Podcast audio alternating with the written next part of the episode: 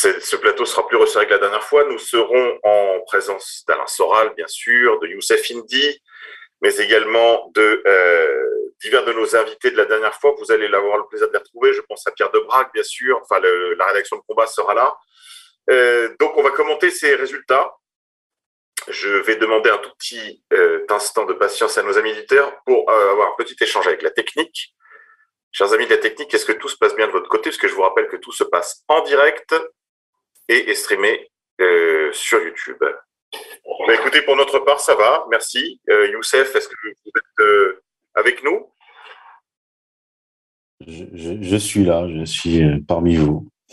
Très bien. Mais écoutez, chers amis, si vous le souhaitez, pour ceux qui sont déjà présents, si vous le souhaitez, on peut déjà faire quelques pronostics, quelques analyses, quelques rappels également. J'aurais voulu dire un mot, euh, si vous le voulez bien, chers amis, déjà de, ce dont nous avons parlé la fois dernière, mais qui, reste un, sujet brûlant et d'une actualité absolument euh, cardinale, c'est bien entendu la question de la fraude. On se souvient, Youssef, que euh, dans les semaines qui ont précédé le premier tour du scrutin présidentiel, les réseaux sociaux, en particulier Twitter, avaient fait savoir qu'ils censureraient tous les messages euh, évoquant des fraudes éventuelles lors de ce scrutin présidentiel. Euh, donc ça veut dire que vraiment déjà les, réseaux sociaux sont, très largement sous contrôle. Euh, la question ne doit pas être soulevée si l'on comprend bien la question donc de la fraude. cependant, on a identifié déjà trois grands collèges, trois, filières de fraudes importantes. Il y a bien sûr la traditionnelle et déjà ancienne fraude dans les départements d'outre-mer. Alors là, le, vote en faveur de Marine Le Pen a été tellement massif euh, dans ces territoires que euh, la fraude sera très difficile.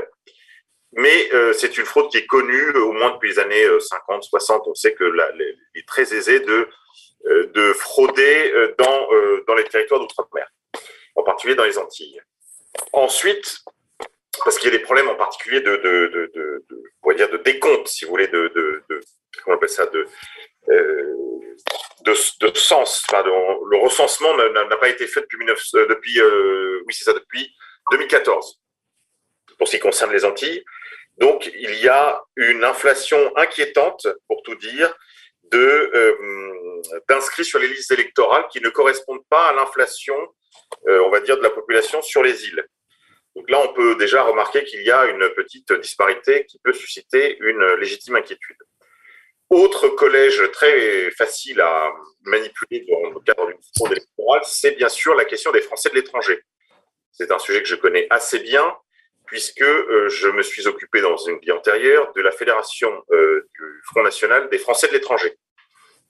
Et il y a là aussi de très importantes disparités, et puis euh, des, des, votes parfois même un peu ahurissants quand on connaît les Français de l'étranger qui sont en moyenne plus patriotes que les, que les, que les métropolitains, puisqu'ils découvrent justement à l'occasion de leur expatriation bah, l'amour du pays, euh, ce que ça peut signifier que d'être français, etc. C'est quelque chose que j'ai pu voir d'assez près en échangeant avec des expatriés de tous les continents, d'Asie, d'Amérique du Nord euh, ou d'Europe.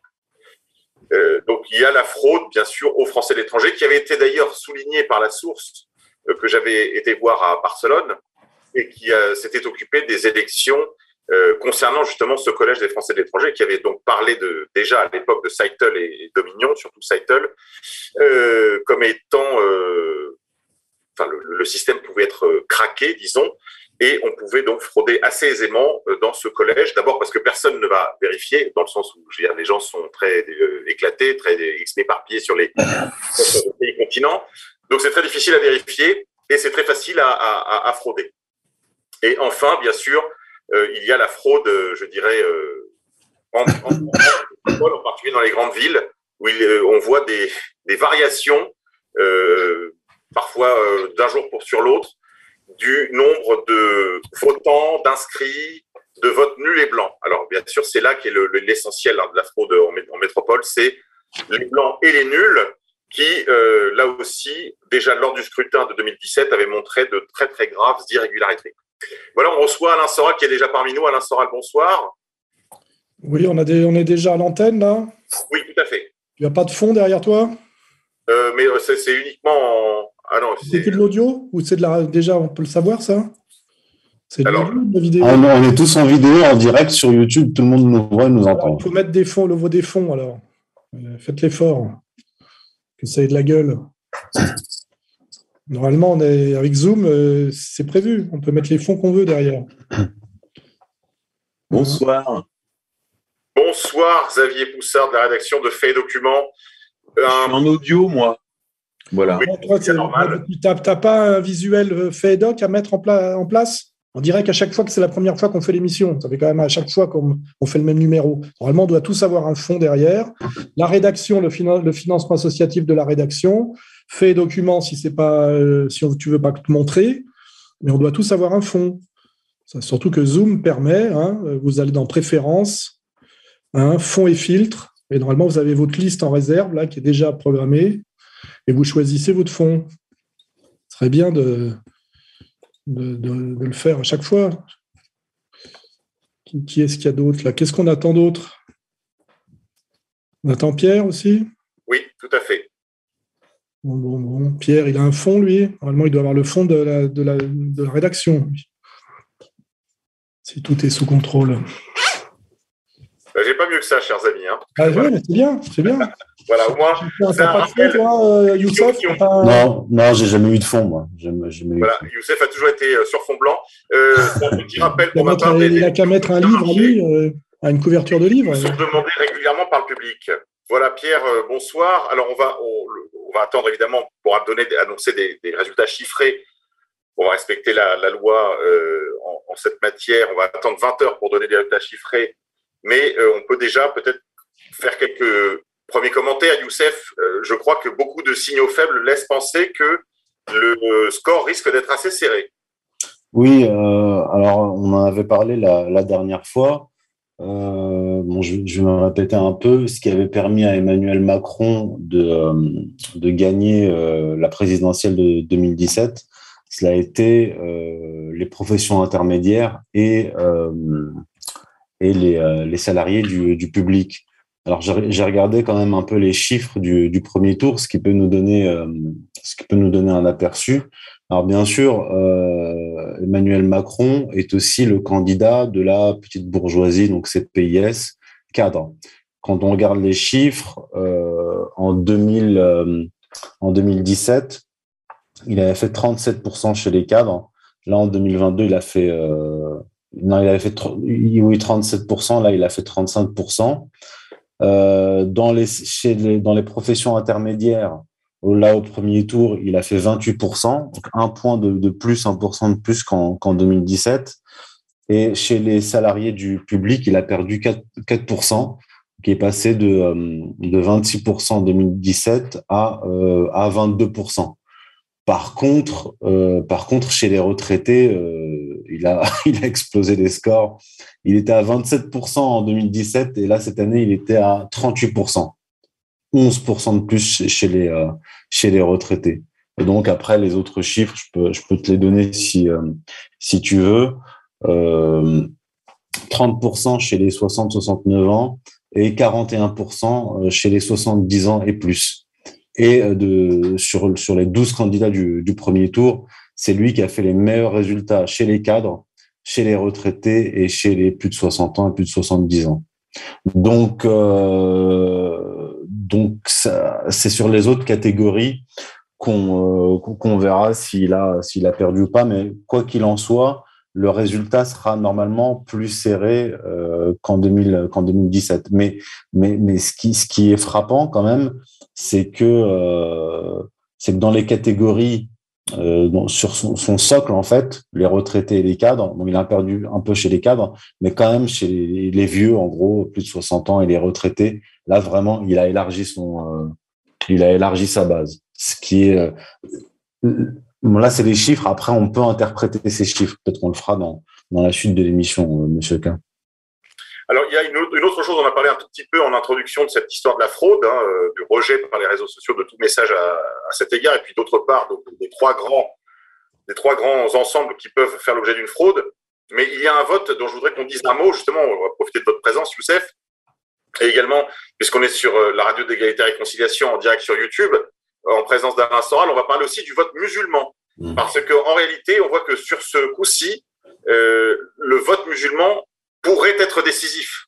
D'abord parce qu'il a été massivement, il s'est porté massivement sur Mélenchon au premier tour et qu'on sait que les mélenchonistes ont arbitré à bien des égards ce scrutin, mais surtout le vote musulman parce que il y a eu des appels, on va dire, à une certaine, un certain, on pourrait dire, à, la morale islamique sur la question de l'avortement jusqu'à jusqu'à neuf mois, la libéralisation de la GPA, euh, le transhumanisme, euh, pour faire simple, le, le Great est dans les tuyaux, le, blasphème aussi. On sait que Emmanuel Macron sera le, le candidat du blasphème contre euh, ce que les musulmans tiennent pour le plus sacré, à la fois le prophète Mahomet et, et, évidemment Dieu.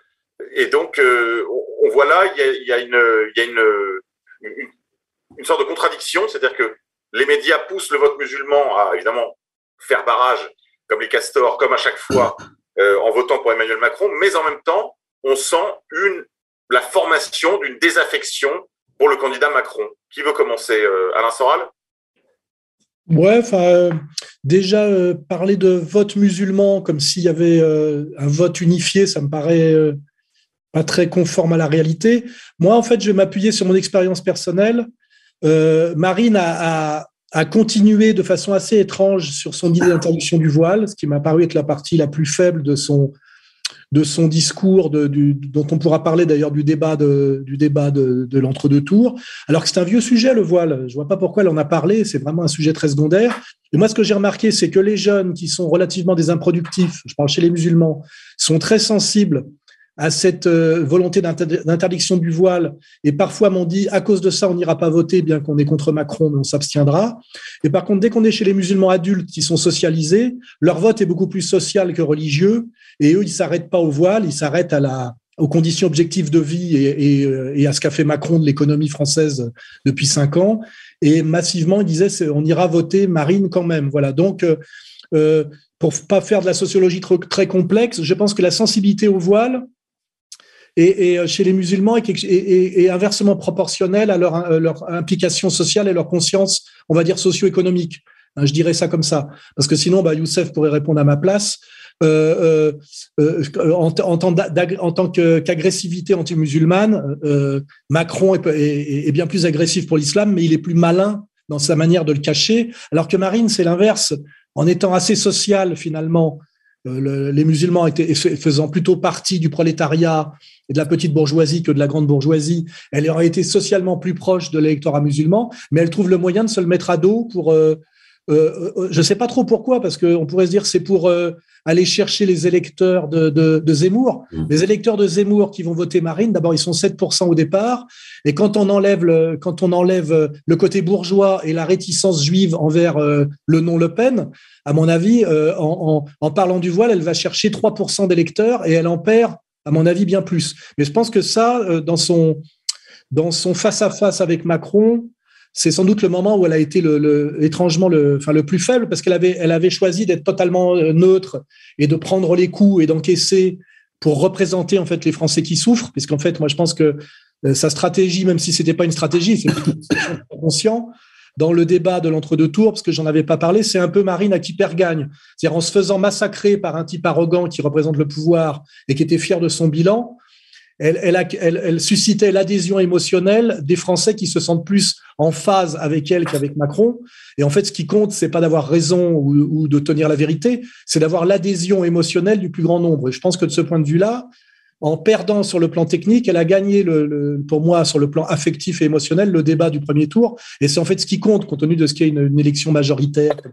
Mais le moment qui a été, pour moi, paradoxal, alors qu'elle a attaqué ni sur McKinsey, ni sur Alstom, pratiquement sur rien, c'est qu'elle a réattaqué sur le voile, ce qui a donné tout, le loisir à Macron de se faire un, un, un protecteur des musulmans et un, euh, ce qu'il n'est pas. Et là, euh, c'est vraiment le, moment que je ne comprends pas chez Marine. Je pense qu'il y, a un tropisme féministe chez elle euh, qui est au-delà de son intelligence politique. Quoi. Elle, elle, est, toujours sur le vieux logiciel, le voile égale l'oppression des femmes. Alors, il doit y avoir quelque chose de, psychanalytique chez elle. Mais euh, mais euh, pour, pour revenir à ce que je disais, euh, je pense pas qu'il y ait de vote musulman euh, en soi. Et, et, je dis, moi, chez les musulmans que je connais, j'en connais pas mal, euh, les jeunes ont été sensibles à son argument anti-voile. Les adultes qui sont beaucoup plus dans le socio-économique sont passés outre. Voilà. Alors après, je sais pas comment peut rebondir Youssef, qui est plus légitime que moi, mais c'est c'est ce que j'ai vu moi de ma comment dirais-je, de ma sociologie pratique, hein, parce que je m'appuie en fait sur mon expérience. Moi, je ne vais pas trop chercher les, les analyses des uns et des autres. Je n'entends pas, M. Monsieur K. Allô? Oui, pas. oui bah, de toute façon, là, je pense que Alain a presque, presque tout dit quand on prend le vote Mélenchon euh, musulman et qu'on euh, et qu'on divise sur le plan de euh, des, tranches d'âge, effectivement, ce que dit Alain est juste. C'est-à-dire que ceux qui n'ont pas de famille ou qui sont assez jeunes ou qui ne travaillent pas, qui qui n'ont pas d'enfants et qui n'ont pas non plus la crainte de la de la vaccination, sont tentés soit de voter blanc, soit de voter pour pour Macron parce que ils ont oublié euh, la loi sur le, séparatisme, ils ont oublié la projection des, caricatures de Charlie Hebdo sous, euh, sous Macron, ils ont oublié les caricatures qui ont été placardées euh, dans les rues, etc. Ils ont oublié tout cela. ça, c'est la première chose. La deuxième, ce que je voulais dire, j'ai un gros trou là. donc oui, la, vaccination, effectivement, ça a été une des, une des craintes euh, des, des, musulmans adultes. Alors moi, si je vois les gens qui me, qui me contactent, c'est assez partagé. C'est-à-dire que on a d'un côté des, euh, des musulmans comme des Français qui ne s'intéressent pas à la politique euh, quotidiennement ou en, général et qui se réveillent, qui s'intéressent à cela durant les deux semaines de la, des, euh, des élections. Et vous avez, euh, moi, ce que je vois chez les musulmans qui me suivent, par exemple, qui s'intéressent à la politique de façon, de façon continue, il y a une volonté de faire barrage à Emmanuel Macron et ils voient le voile comme une stupidité de, Marine Le Pen, mais quelque chose d'annexe par rapport aux dangers qui nous font face, c'est-à-dire la pénurie alimentaire, l'échec alimentaire, euh, la vaccination obligatoire, la vaccination obligatoire pour les enfants et ainsi de suite. Donc, en fait, au niveau des priorités et, le risque de guerre aussi contre la Russie. Donc, il y a tout, il y a tout cela. Et euh, par rapport au vote musulman, si on prend par exemple Mayotte, qui est euh, majoritairement euh, musulman, il vote massivement pour, euh, pour Marine Le Pen. Et par rapport à Marine Le Pen, son discours sur, sur le voile, j'ai fait un audio il y a quelque temps sur le sujet. En fait, on, certains pensent que c'est une position d'extrême droite. En fait, ce que j'ai expliqué, c'est que l'interdiction du voile, ou plutôt en général le discours anti-religieux, anti-musulman, n'est pas une position d'extrême droite, c'est une position laïcarde euh, de gauche, voire même d'extrême gauche, républicaine. En fait, Marine Le Pen, là-dessus encore, n'est absolument pas dans la tradition euh, de la droite nationale française, elle est plutôt dans la tradition républicaine, laïcarde et anti-religieuse. En plus de ça, elle fait montre quand même d'un culture quand elle dit que le voile, c'est l'expression euh, de l'extrémisme islamique. Enfin, presque, on a, a deux doigts de, comparer, enfin, d'assimiler le voile au terrorisme, ce qui est, ce qui est une absurdité quand on voyage dans les pays musulmans. C'est absolument pas, ça n'a absolument rien à voir. Donc, je pense que ça peut lui coûter un certain nombre de voix, effectivement. Euh, comme l'a dit Alain, euh, ce n'est pas, euh, comment dire, je pense pas que ce soit une stratégie de sa part, parce que c'est totalement contre-productif je pense qu'effectivement, elle a un logiciel qui est à la fois euh, gauchiste euh, et, féministe et qui, euh, elle pensait que, ça, peut-être que ce serait un, atout, pas sur le plan idéologique, mais dans le positionnement par rapport peut-être aux, médias, et ça va s'avérer peut-être être un, gros handicap. Voilà. Merci Youssef. Bon, une chose est sûre, c'est que de toute façon, ce seront en partie les musulmans qui vont arbitrer encore une fois ce scrutin. Euh, du fait du poids nouveau qu'ils ont pris. Et euh, Pierre, peut-être quelques, quelques commentaires, parce qu'il nous reste à, peine 10 minutes, quelques prévisions, quelques euh, analyses, je dirais, de, de cet entre-deux tours. Et bonjour à tous. Ben, déjà, en complément de ce que viennent de dire Alain et Youssef sur le vote musulman, je crois qu'il y a une grande confusion qui a été faite entre l'électorat de, Mélenchon, qu'on a dit l'électorat des banlieues, qui est plutôt l'électorat des, migrants, mais qui n'est pas forcément euh, l'électorat des, musulmans à proprement parler. Et puis il me semble que les musulmans euh, sont plus discrets qu'on ne le croit, qu'on ne le dit. Et je pense qu'ils sont assez majoritaires, enfin, en tout cas ils sont assez nombreux dans les abstentionnistes. Hein. Je ne sais pas ce qu'en pense euh, Youssef. Mais c'est le retour que j'ai. J'ai beaucoup de retours de, de musulmans qui me disent je vais m'abstenir. Je ne veux pas choisir entre Macron et Le Pen, effectivement.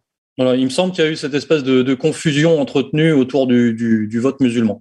Après, pour ce qui est des, pour ce qui est de l'élection là du second tour, bah, je suis comme vous, j'attends de voir euh, les, visages sur les plateaux télé là. Que, que, disent nos amis de BFM en ce moment? Bah, Que disent nos amis de BFM, euh, Monsieur V?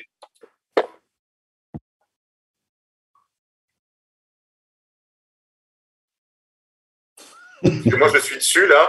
Alors, nous avons l'inoxydable l'indestructible, l'éternel Alain Duhamel, probablement entrera-t-il un jour à l'Académie. Euh, Alain Duhamel qui euh, était là déjà, euh, alors que j'étais même pas un projet, et qui, animait déjà les débats présidentiels. et qui donc est en train de jacter avec voilà l'inénarrable et en dessous de tout Apolline de Malherbe. Peut-être. ah oui, Alain? Il y a quelque chose quand même euh, qu'on doit signaler, c'est qu'on a eu assez tôt le vote des, des dom-tom, qui est totalement inverse par rapport au vote des, dom-tom d'il y a cinq ans, c'est-à-dire qui donne Marine, euh, euh, qui donne une victoire écrasante à Marine un peu partout, hein, du, du 60-40 à 70-30. Et ça, c'est quand même quelque chose qui peut créer pour ceux qui aimeraient du, du, changement un espoir. Et c'est le, le, seul chiffre sérieux qu'on a pour l'instant. Le reste, c'est des, c'est des sondages de sortie d'urne euh, euh, que font circuler les médias belges, qui donnent déjà Macron gagnant, hein, euh, genre 55-45 ou des trucs comme ça. Mais les vrais résultats qu'on a tangibles, c'est que dans les dom-tom, ce qui est quand même incroyable, Marine a fait un carton alors qu'elle est présentée comme la candidate d'extrême droite raciste. C'est donc là, on est aussi pareil dans la, comment dirais-je, dans la, le, le, dystopique total là. Et, surtout, quand je regarde les chiffres de, la, il y a cinq ans, c'était l'inverse. Donc, elle a fait une énorme poussée dans les dom-tom. Alors, est-ce que c'est pas lié à, à l'affaire du Covid et, et la, tentative de vaccination en force? En tout cas, ça, c'est un signal fort. Et normalement, ça devrait impacter le, le, le, vote français en général, parce que même si c'est l'étranger vote pas comme ça, je parle des, des, des expats, hein, vote dans l'autre, tout à fait dans l'autre sens il me semble quand même que le vote des dom ne devrait pas être totalement loin de, du, du, du, vote du petit peuple français. Quoi. Hein. Et, c'est pour ça que moi, j'ai encore l'espoir d'une bonne surprise. Après, le problème, c'est est-ce que réellement euh, cette élection est démocratique? Est-ce qu'il n'y a pas du, bourrage d'urne? Euh, En tout cas, les, les, les, radios qui ont le droit de, s'exprimer, c'est-à-dire notamment la radio belge, donnent déjà la victoire à, Macron. Et moi, j'ai écouté euh, une émission de jazz tout à l'heure et la présentatrice française n'a pas pu s'empêcher de dire euh, oui, les vibrations sont bonnes ce soir. C'est un message très très lourd, euh, subliminalement très lourd pour dire que dans les dans les rédactions, on, on, nous, on, nous, vend déjà la victoire de Macron. Voilà. Pour ce qui est des Antilles, je crois que oui, en effet, la question de la vaccination. Il y a probablement aussi la question de l'immigration sauvage. Parce que dans les Antilles, comme à Mayotte d'ailleurs, il y a un vrai problème très très local, mais mais absolument ahurissant. Je veux dire, ce sont des Haïtiens euh, craqués, euh, ce sont des dizaines de milliers de sans-papiers qui se déversent tous les ans.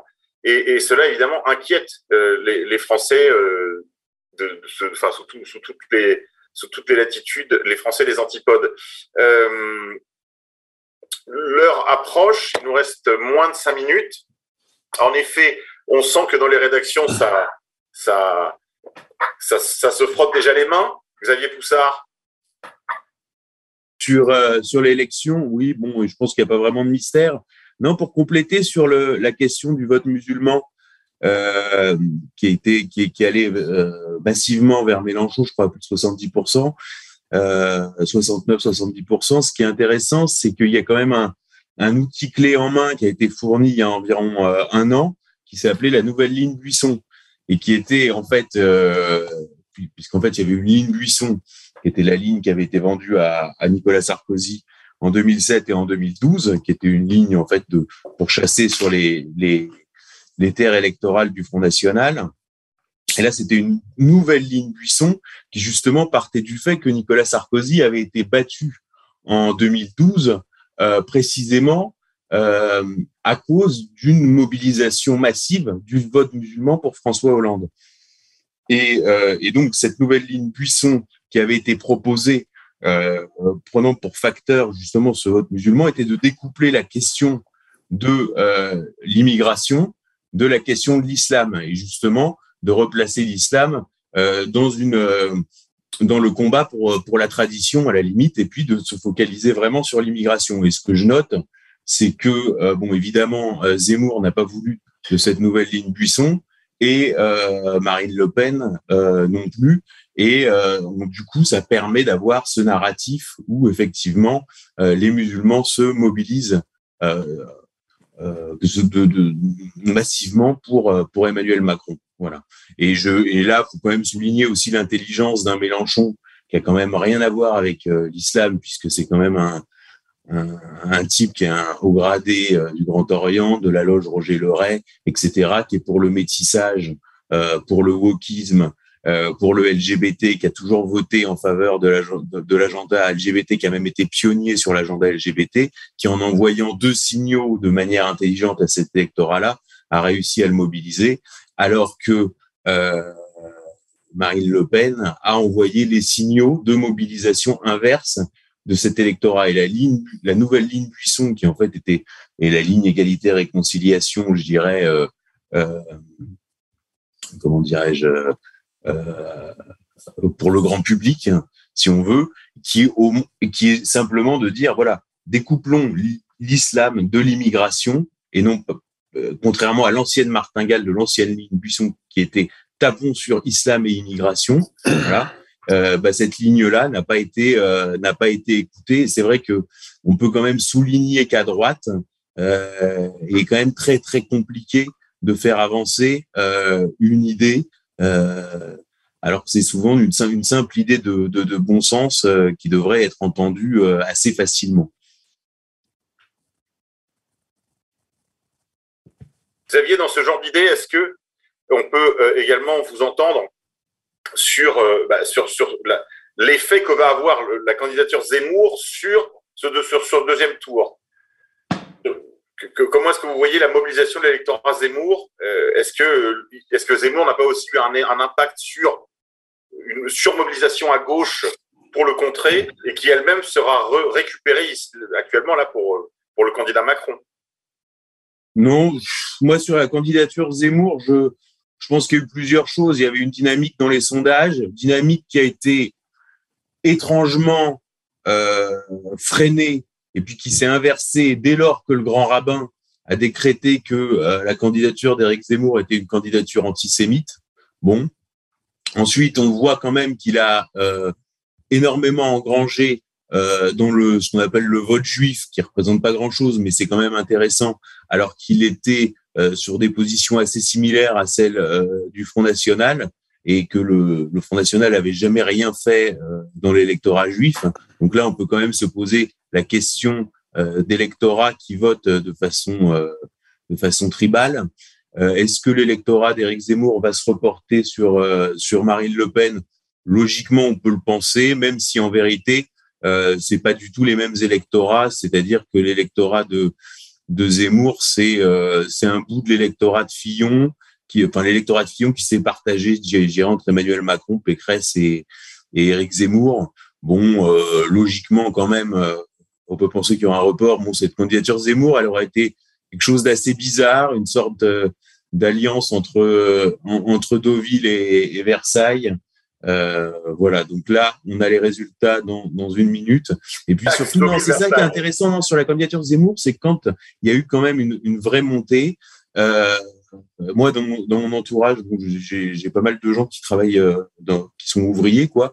Et, euh, et en fait, on voyait bien que ces gens-là restaient chez Le Pen. C'est-à-dire que ça faisait un peu cet effet du, du type qui arrive, qui dit la France va disparaître, la France va disparaître, la France va disparaître euh, à des types qui, euh, bon, euh, ont, ont, perdu leur usine il y a 30 ans, se sont fait piquer leur autoradio il y a 25 ans, se font insulter tous les jours à la télé depuis 30 ans, et tout d'un coup, il y a un type qui est journaliste au Figaro, qui a antenne ouverte sur CNews avec des, des, petits Versaillais et, et des séparades qui arrivent. La France va disparaître, la France va disparaître. Et ça, ça a pas pris.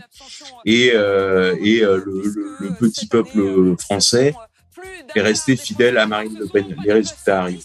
Les résultats, week-end, si tu peux nous les mettre en direct. Emmanuel Macron, vous aurez choisi pour diriger la France dans les cinq années qui viennent c'est Emmanuel Macron qui a donc été reconduit à la tête de la France. Emmanuel Macron qui arrive en tête avec 57,6% des voix. C'est donc le choix de la continuité qu'ont fait les Français. Vous voyez ces images de l'IS à l'instant, ces drapeaux qui s'agitent au champ de Mars. Emmanuel Macron réélu donc avec 57,6% des voix. La joie du côté des supporters du président qui est donc réélu et on vous retrouve tout de suite Mathieu Coache au milieu justement de cette foule. Oui, la joie voilà, chers amis, vous avez eu les résultats. Euh, donc, 57,6, Marine Le Pen 42,4. Un premier commentaire, Alain Soral Oui, bah, décevant pour ceux qui, comme moi, avaient envie que quelque chose de, se passe, un phénomène Trump. Quoi. Normalement, euh, on serait en droit d'avoir une surprise à la Trump. Malheureusement, bon, je ne vais pas être méchant, mais c'est vrai que Marine, euh, c'est pas Poutine et c'est même pas Trump. Hein. Il, y a, quand même un déficit de ce côté-là. Mais euh, alors après, si on veut faire de la, de la politique, euh, comment dire, optimiste, euh, il est peut-être mieux pour, le, pour notre avenir que ce soit finalement Macron qui repasse et qui a à gérer toutes les crises qui vont venir. Hein, crise ukrainienne, plus crise économique, enfin tout ça est imbriqué. Alors que on pouvait redouter que si Marine était élue, euh, bah, évidemment, ça, fait vraiment plaisir pour voir la gueule déconfite de tous les de tous les bobos et, de, cette bourgeoisie là que je déteste. Mais euh, Marine aurait, aurait été dans des difficultés terribles et lui aurait mis sur le dos euh, des échecs à venir pour laquelle elle n'est pas pour grand chose. Donc je pense que si on pense au salut de la France, il vaut peut-être mieux que que Macron continue euh, surtout quand on sait que, ça c'est mon analyse, que Macron est un agent américain en réalité qui obéit strictement au calendrier de l'État profond américain. Et moi, mon analyse radicale que je l'ai placée tout de suite, c'est que après l'Ukraine, c'est à la France de servir de, comment dirais-je, de, boutoir pour aller essayer de contrer la, la, montée hégémonique inéluctable de la Russie. Et je pense qu'avec Marine, elle aurait pu mettre un frein à tout ça, mais simplement un frein. Je pense que euh, si la France euh, veut, comment dirais-je, changer radicalement de ligne euh, dans l'avenir, elle ne pourra pas le faire seule et par elle-même. C'est son destin depuis, je, le dis régulièrement, depuis Waterloo. Et de ce point de vue-là, d'un point de vue révolutionnaire, il faut peut-être que ce soit Macron qui aille jusqu'au bout de la, je dirais, de la folie, puisque même Gave, qui est quand même pas un marginal, dit bien qu'avec Macron, on a un risque de guerre, hein, parce qu'il va être poussé à prendre la place de Zelensky d'une certaine manière dans l'offensive anti-russe. Ça, c'est mon analyse. Et c'est peut-être notre espoir, puisque en incarnant cet extrémisme euh, euh, délirant, euh, ça poussera peut-être effectivement Poutine à aller, comment dirais-je, se fâcher avec se fâcher avec l'Europe occidentale vraiment et imposer un peu sa loi. Et je vois pas ce qu'on peut espérer d'autre en réalité profondément, parce que si Marine avait été élue, comme je dis, elle aurait eu un tir de barrage de toutes les, tous les corps constitués français. Et quand on voit déjà comment euh, Trump aux États-Unis n'a pas pu n'a pas pu gouverner pratiquement euh, pendant euh, le mandat et qu'après on lui a d'ailleurs volé sa réélection, c'est décevant que Marine ne soit pas élue parce que ça on se serait fait plaisir. Mais peut-être que pour le le salut de la France et, et un changement radical dans l'avenir, il faut peut-être mieux que comment dirais-je que Macron aille jusqu'au bout, voilà, par ce deuxième quinquennat. Merci Alain. Pierre, une première réaction à ces premiers résultats 57, 42 bah, En marche vers la cinquième dose. On y va tout droit, le pass. Euh, enfin bon, vous connaissez quoi. Bah c'était une, sorte de, c'était une sorte de référendum sur le, sur le Covidisme. Oui, en partie, en partie. Ben, moi, j'attends les images de Brigitte. Je veux voir Brigitte danser ce soir. C'est quand même le seul intérêt de la soirée, c'est d'avoir euh, twisté. Sinon, bah, sinon, on connaît le programme, évidemment. Donc, il y a le programme euh, de la grande réinitialisation du Forum économique mondial, évidemment, qui va être appliqué euh, de plein fouet contre la France. Et puis, euh, sinon, le programme de la commission Attali, puisque Emmanuel Macron est quand même là pour appliquer le programme de la commission Attali. Donc, on va mettre un, un, pas de plus vers la réforme, la réforme des retraites, la réforme de l'assurance chômage, la réforme de la SNCF, la réforme de la Sécu, euh, la réforme de la fiscalité. Euh, voilà. Youssef Indy bah, Disons, le théâtre électoral est terminé. Et puis, euh, les choses vont reprendre leur cours. Bon, il y a deux choses à dire. C'est que maintenant que Emmanuel Macron est réélu, bon, il va lâcher les chevaux. Il va y aller à fond la caisse. Pense que ça va être ce quinquennat va être pire que, que ce qu'on vient de vivre. Mais ce que je dis depuis quelque temps, c'est qu'il y a deux, deux calendriers, disons. Il y a le calendrier politique électoral euh, et il y a le calendrier euh, de la révolte ou révolutionnaire. Et ce ne sont pas des calendriers qui, euh, qui s'accordent.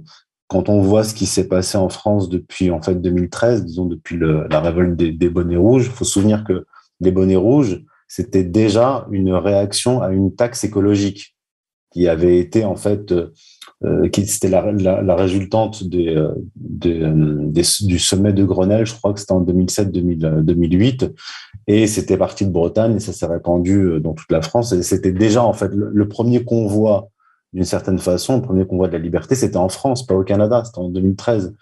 Puis moi, je vois ça un peu comme des mouvements tectoniques, les, évolutions sociales et économiques, avec des qui, qui, conduisent à des à des éruptions volcaniques et à des tremblements de terre. Et ce qu'on voit, c'est qu'en 2013, il y a eu euh, les bonnets rouges, en 2018, il y a eu euh, euh, les gilets jaunes, il y a eu le covidisme qui a mis un coup d'arrêt au, au, mouvement des, des, gilets jaunes, puis on a eu l'année dernière les manifestations massives durant l'été contre le pass sanitaire, etc. Et ce qui était intéressant, c'est qu'on a vu, on a commencé à avoir euh, les catégories supérieures, c'est-à-dire les classes moyennes, participaient à ces, à ces, manifestations.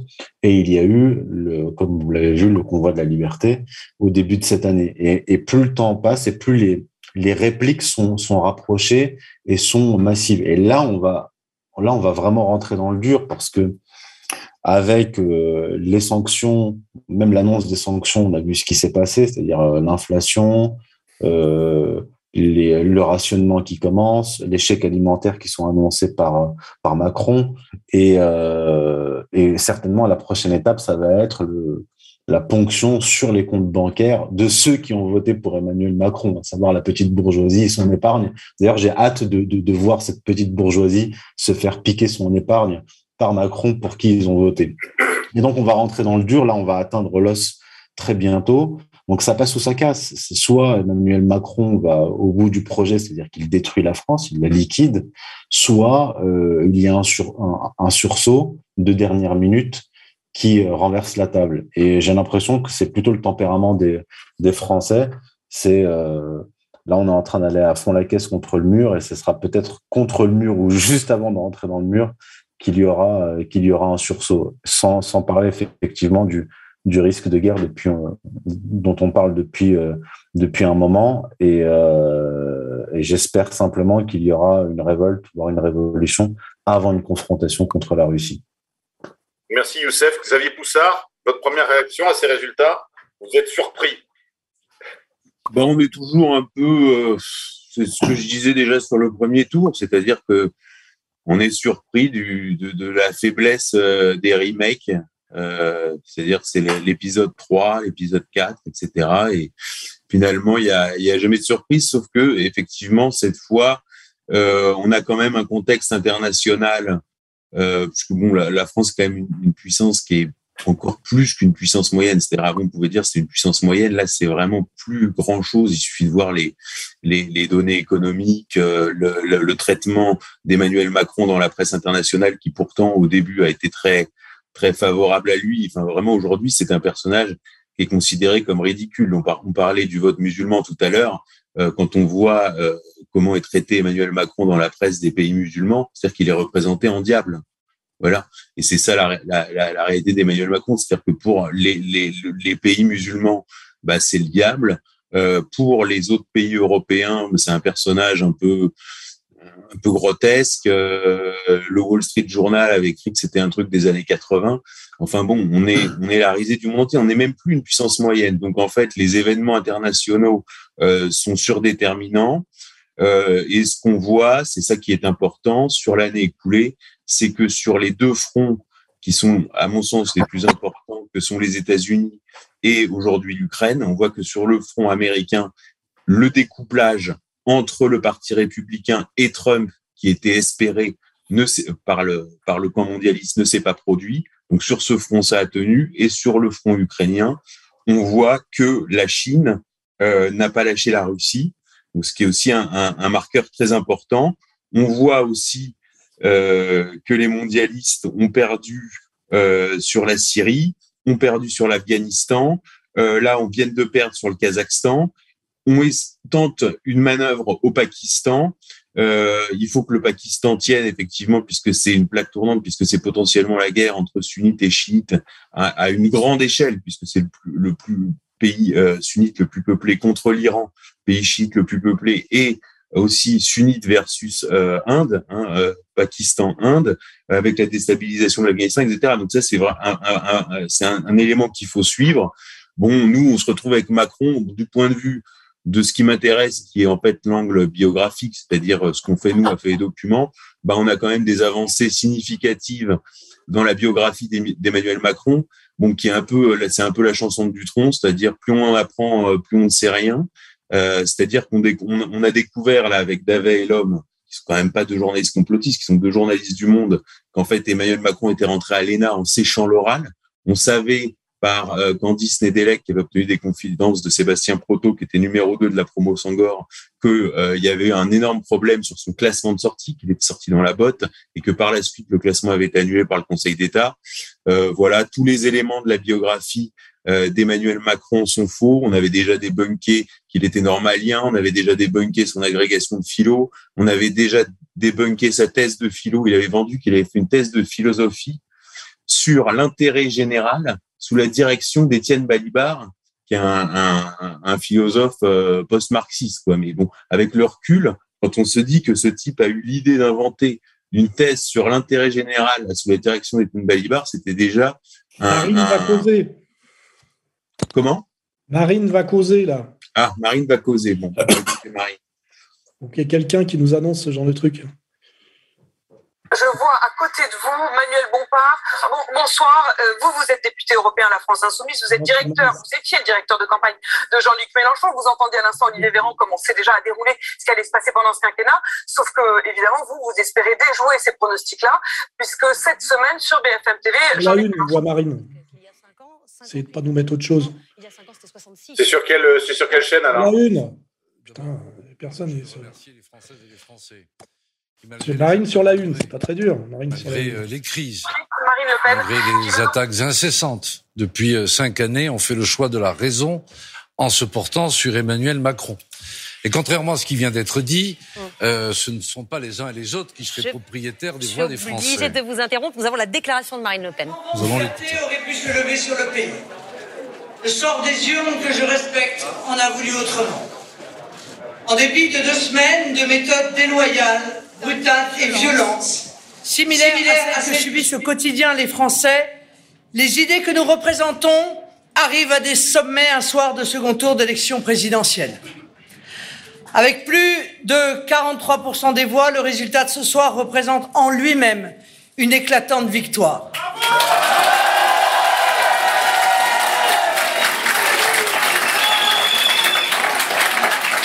Des millions de nos compatriotes ont fait le choix du camp national et du changement. J'adresse ainsi ma plus profonde gratitude à tous ceux qui m'ont fait confiance au premier tour et tous ceux qui par millions nous ont rejoints au second.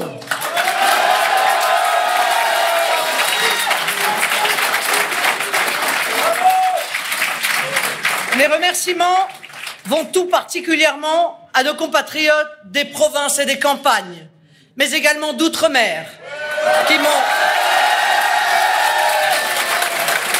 qui m'ont largement placé en tête du second tour avec une force extraordinaire qui m'honore et me touche sincèrement.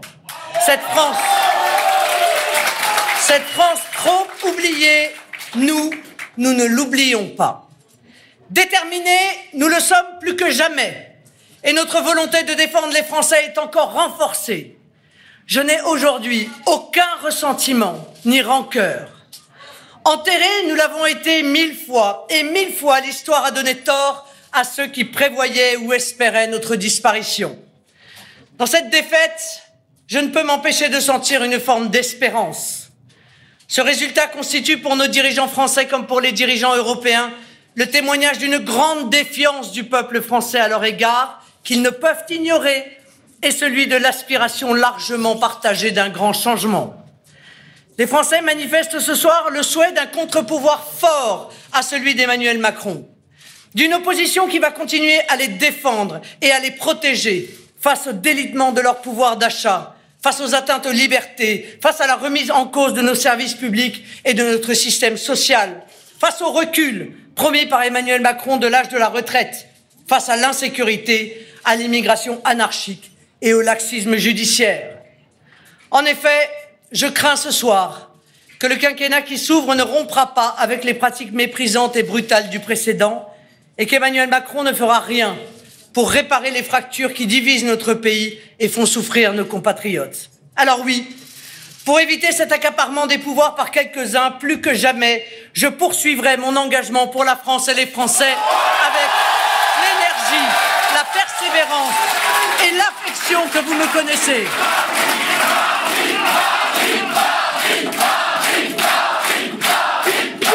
là, euh, Alain Soral, une première réaction à, cette, à ce rendez-vous que Marine donne aux Français déjà pour 2027 ah, ben Là, on est dans de la politique euh, politicienne. Elle ne pouvait pas dire euh, grand-chose d'autre. Euh, ce qui est bien, c'est qu'elle est, elle est bien remarquée elle-même qu'elle avait fait un score fleuve dans les dom-toms. Donc là, ça prouve bien que, en fait, la ligne euh, qui est la sienne aujourd'hui, je dirais même sans le vouloir, mais par par une logique qu'elle est obligée d'accepter, c'est la ligne égalité-réconciliation. C'est ça qui est marrant, c'est gauche du travail, droite des valeurs, quoi. Et ça aurait dû d'ailleurs être toujours celle-là, parce qu'à mon avis, c'est la bonne. Et après, moi, je suis rentré dans une, une analyse de fond, d'ailleurs, que, je vais fournir un texte qu'on mettra en ligne euh, ce soir après la, la, soirée, sur en fait ce qui fait aujourd'hui la politique. En fait, il y a deux concepts il y a le national et le social. Et puis en face, donc, il y a ce qui est pas antinational, c'est-à-dire le mondial, et l'antisocial qui s'habille en général de sociétal. Et quand vous, quand vous regardez, vous prenez ces deux déterminants, qui en font quatre, vous avez le candidat antinational et antisocial qui est Macron. Vous avez Marine qui est la candidate nationale et sociale ce qui est logique parce qu'aujourd'hui, du fait du mondialisme, il ne peut y avoir de social que de national et de national que de, social. Et puis, c'est ce que j'appelle les deux candidats authentiques, c'est-à-dire Macron, le pouvoir, et, Marine, l'opposition. Et il y a deux candidats, je dirais, euh, contradictoires et inauthentiques, qui sont euh, Zemmour, qui est le candidat national antisocial, ce qui est très, il est très vite facile de démontrer que c'est un faux candidat national, du coup, c'est du faux patriotisme. Et puis, euh, évidemment, le pire, qui est en Mélenchon, qui est le candidat en fait euh, soi-disant social et mondial, alors que c'est pareil, euh, le mondialisme est par définition antisocial. Et en fait, avec l'aggravation de la crise qui va être due à la continuation de la gestion macronienne, les, deux catégories authentiques vont se renforcer, c'est-à-dire on va être dans une lutte de plus en plus frontale entre un pouvoir de droite traditionnellement qui est Macron et un pouvoir de gauche qui est Marine, même si c'est du gaullisme de gauche au mieux. Et puis en fait, les, deux les deux mouvances inauthentiques vont s'estomper progressivement. C'est-à-dire Zemmour, c'est déjà le cas, puisqu'en fait, euh, euh, on voit bien que l'identitaire est, pour cacher l'absence de souverainisme, et qu'en fait, la vraie identité, se, démontre par l'économique. Et pour ça, il faut être national et social. Donc, je pense que Zemmour, de toute façon, est déjà en train de s'estomper. C'est d'ailleurs pour ça que Marie, euh, c'est d'ailleurs pour ça que Zemmour a appelé tout de suite à voter Marine au deuxième tour. C'est dans l'espoir d'avoir des accords aux législatives. Et comme il n'en aura pas, Marine va tuer ce parti. Hein, ce qui, et ce qui est très bien parce que c'est des partis parasites. Et de l'autre côté, euh, on, a, le même problème avec, euh, euh, Mélenchon. C'est qu'en réalité, Mélenchon prétend être un parti social qui est en fait mondialiste. Or, le mondialisme est forcément antisocial. Et l'aggravation de la crise va amener vers la conscience, hein, c'est-à-dire, donc va, à mon avis, un peu écraser ces deux faux partis qui étaient le zémourisme d'un côté et le mélenchonisme de l'autre, pour ne laisser plus que deux acteurs comme d'ailleurs dans une vraie guerre, c'est-à-dire le candidat national social qui est Marine, même s'il n'en a pas conscience forcément toujours, et le candidat antisocial, antinational qui est Macron, où là c'est réellement affirmé et revendiqué.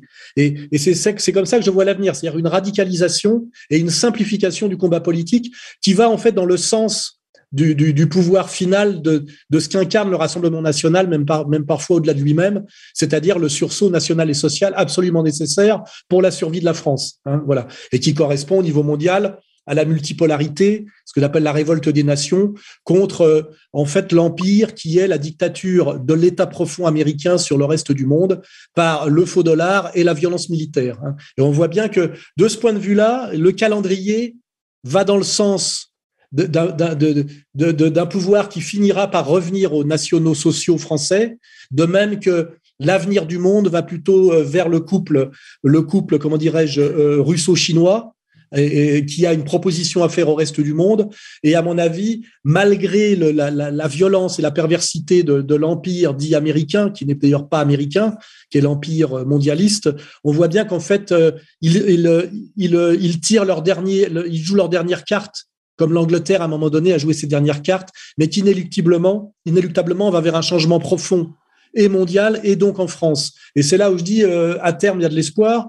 Et c'est pour ça que la reconduction du pouvoir antisocial et antinational macronien est, un mal immédiat, parce que ça fait toujours de la peine de se faire avoir, mais je dirais, et peut-être euh, au niveau du sens de l'histoire, préférable à, un épisode euh, aventureux marine qui, arriverait trop tôt et qui n'aurait pas les moyens. Moi, je pense vraiment que c'est ma thèse, c'est que la France n'a plus les moyens de bouger par elle-même. Chaque fois qu'elle a bougé depuis euh, enfin même depuis Waterloo, c'est toujours euh, par, euh, par l'extérieur, par la Prusse, par l'Allemagne, par l'Algérie, par l'Angleterre, par les États-Unis, et que de toute façon, le, salut de la France viendra nécessairement de ce, de nouvel ordre mondial russo russo-chinois. Et comme les élites françaises sont des élites collabos et ne sont rien d'autre, elles s'aligneront sur la nouvelle puissance et on verra étrangement des figures disparaître, d'autres arriver ou des gens changer leur discours.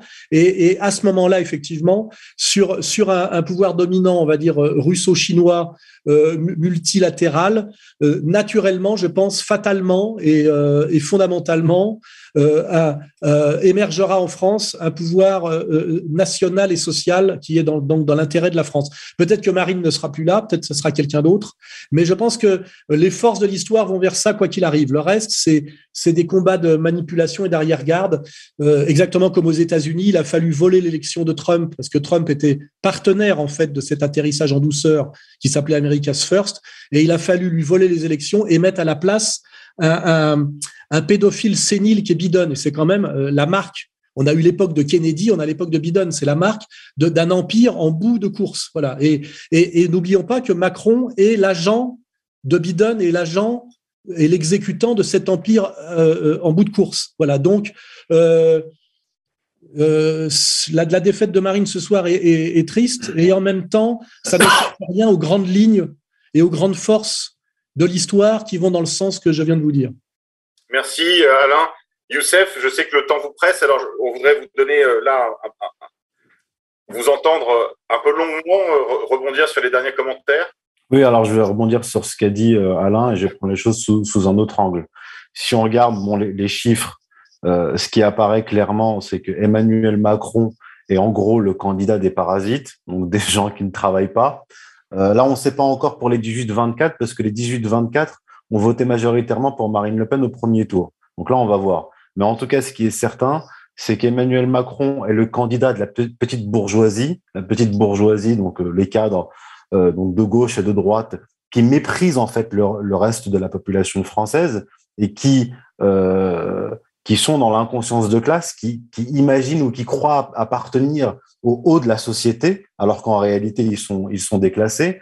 Et il est le candidat euh, des vieux. Donc c'est marrant, il a un rapport étrange aux personnes âgées, c'est-à-dire qu'il aime les vieux et les vieux l'aiment. C'est un, c'est un gérontophile qui est aimé par les vieux, donc des gens qui ne travaillent plus et des retraités qui votent pour Macron malgré la réforme des retraites, mais ce qui est, c'est logique parce que ceux qui sont déjà à la retraite veulent la réforme de retraite pour que les actifs travaillent plus longtemps pour eux. Et aussi pourquoi ils ont voté massivement pour lui, parce qu'il a euh, Emmanuel Macron a, a, mené une politique sanitaire où il a sacrifié la jeunesse, sacrifié les enfants pour préserver ou rassurer, plutôt rassurer, euh, des boomers hypochondriaques. Donc ça c'est pour euh, ça c'est au niveau au niveau électoral.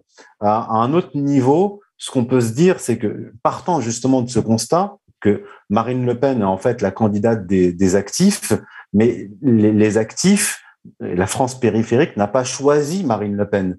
Euh, Marine Le Pen, d'une certaine façon, leur a été imposée. Ils n'avaient pas d'autre choix que de voter pour elle. Je pense qu'un autre candidat réellement populiste aurait pu gagner cette euh, cette élection. Mais la conséquence va être la suivante, je pense, c'est que on va avoir une les forces vives euh, de, de, ce pays qui vont finir par euh, exploser puisqu'ils n'ont plus de débouchés et ils n'ont pas de, de solution politique. Je pense que là, ce qui, a, ce qui vient d'être acté, c'est que la solution électorale est foutue. Les gens ne vont pas attendre 2027 pour revoter Marine Le Pen pour essayer de se débarrasser de, de, de, de, Macron. Donc là, on va revenir à ce que je pense depuis un moment, le, le retour de la, de la violence dans le politique. Ce qui, en fait, il y a eu un, un deuil momentané de, de la violence dans le politique après mai 68. Il y a eu une violence en fait qui a chassé De Gaulle, et ceux qui ont chassé De Gaulle ont en fait disqualifié la violence politique pendant des années et des années.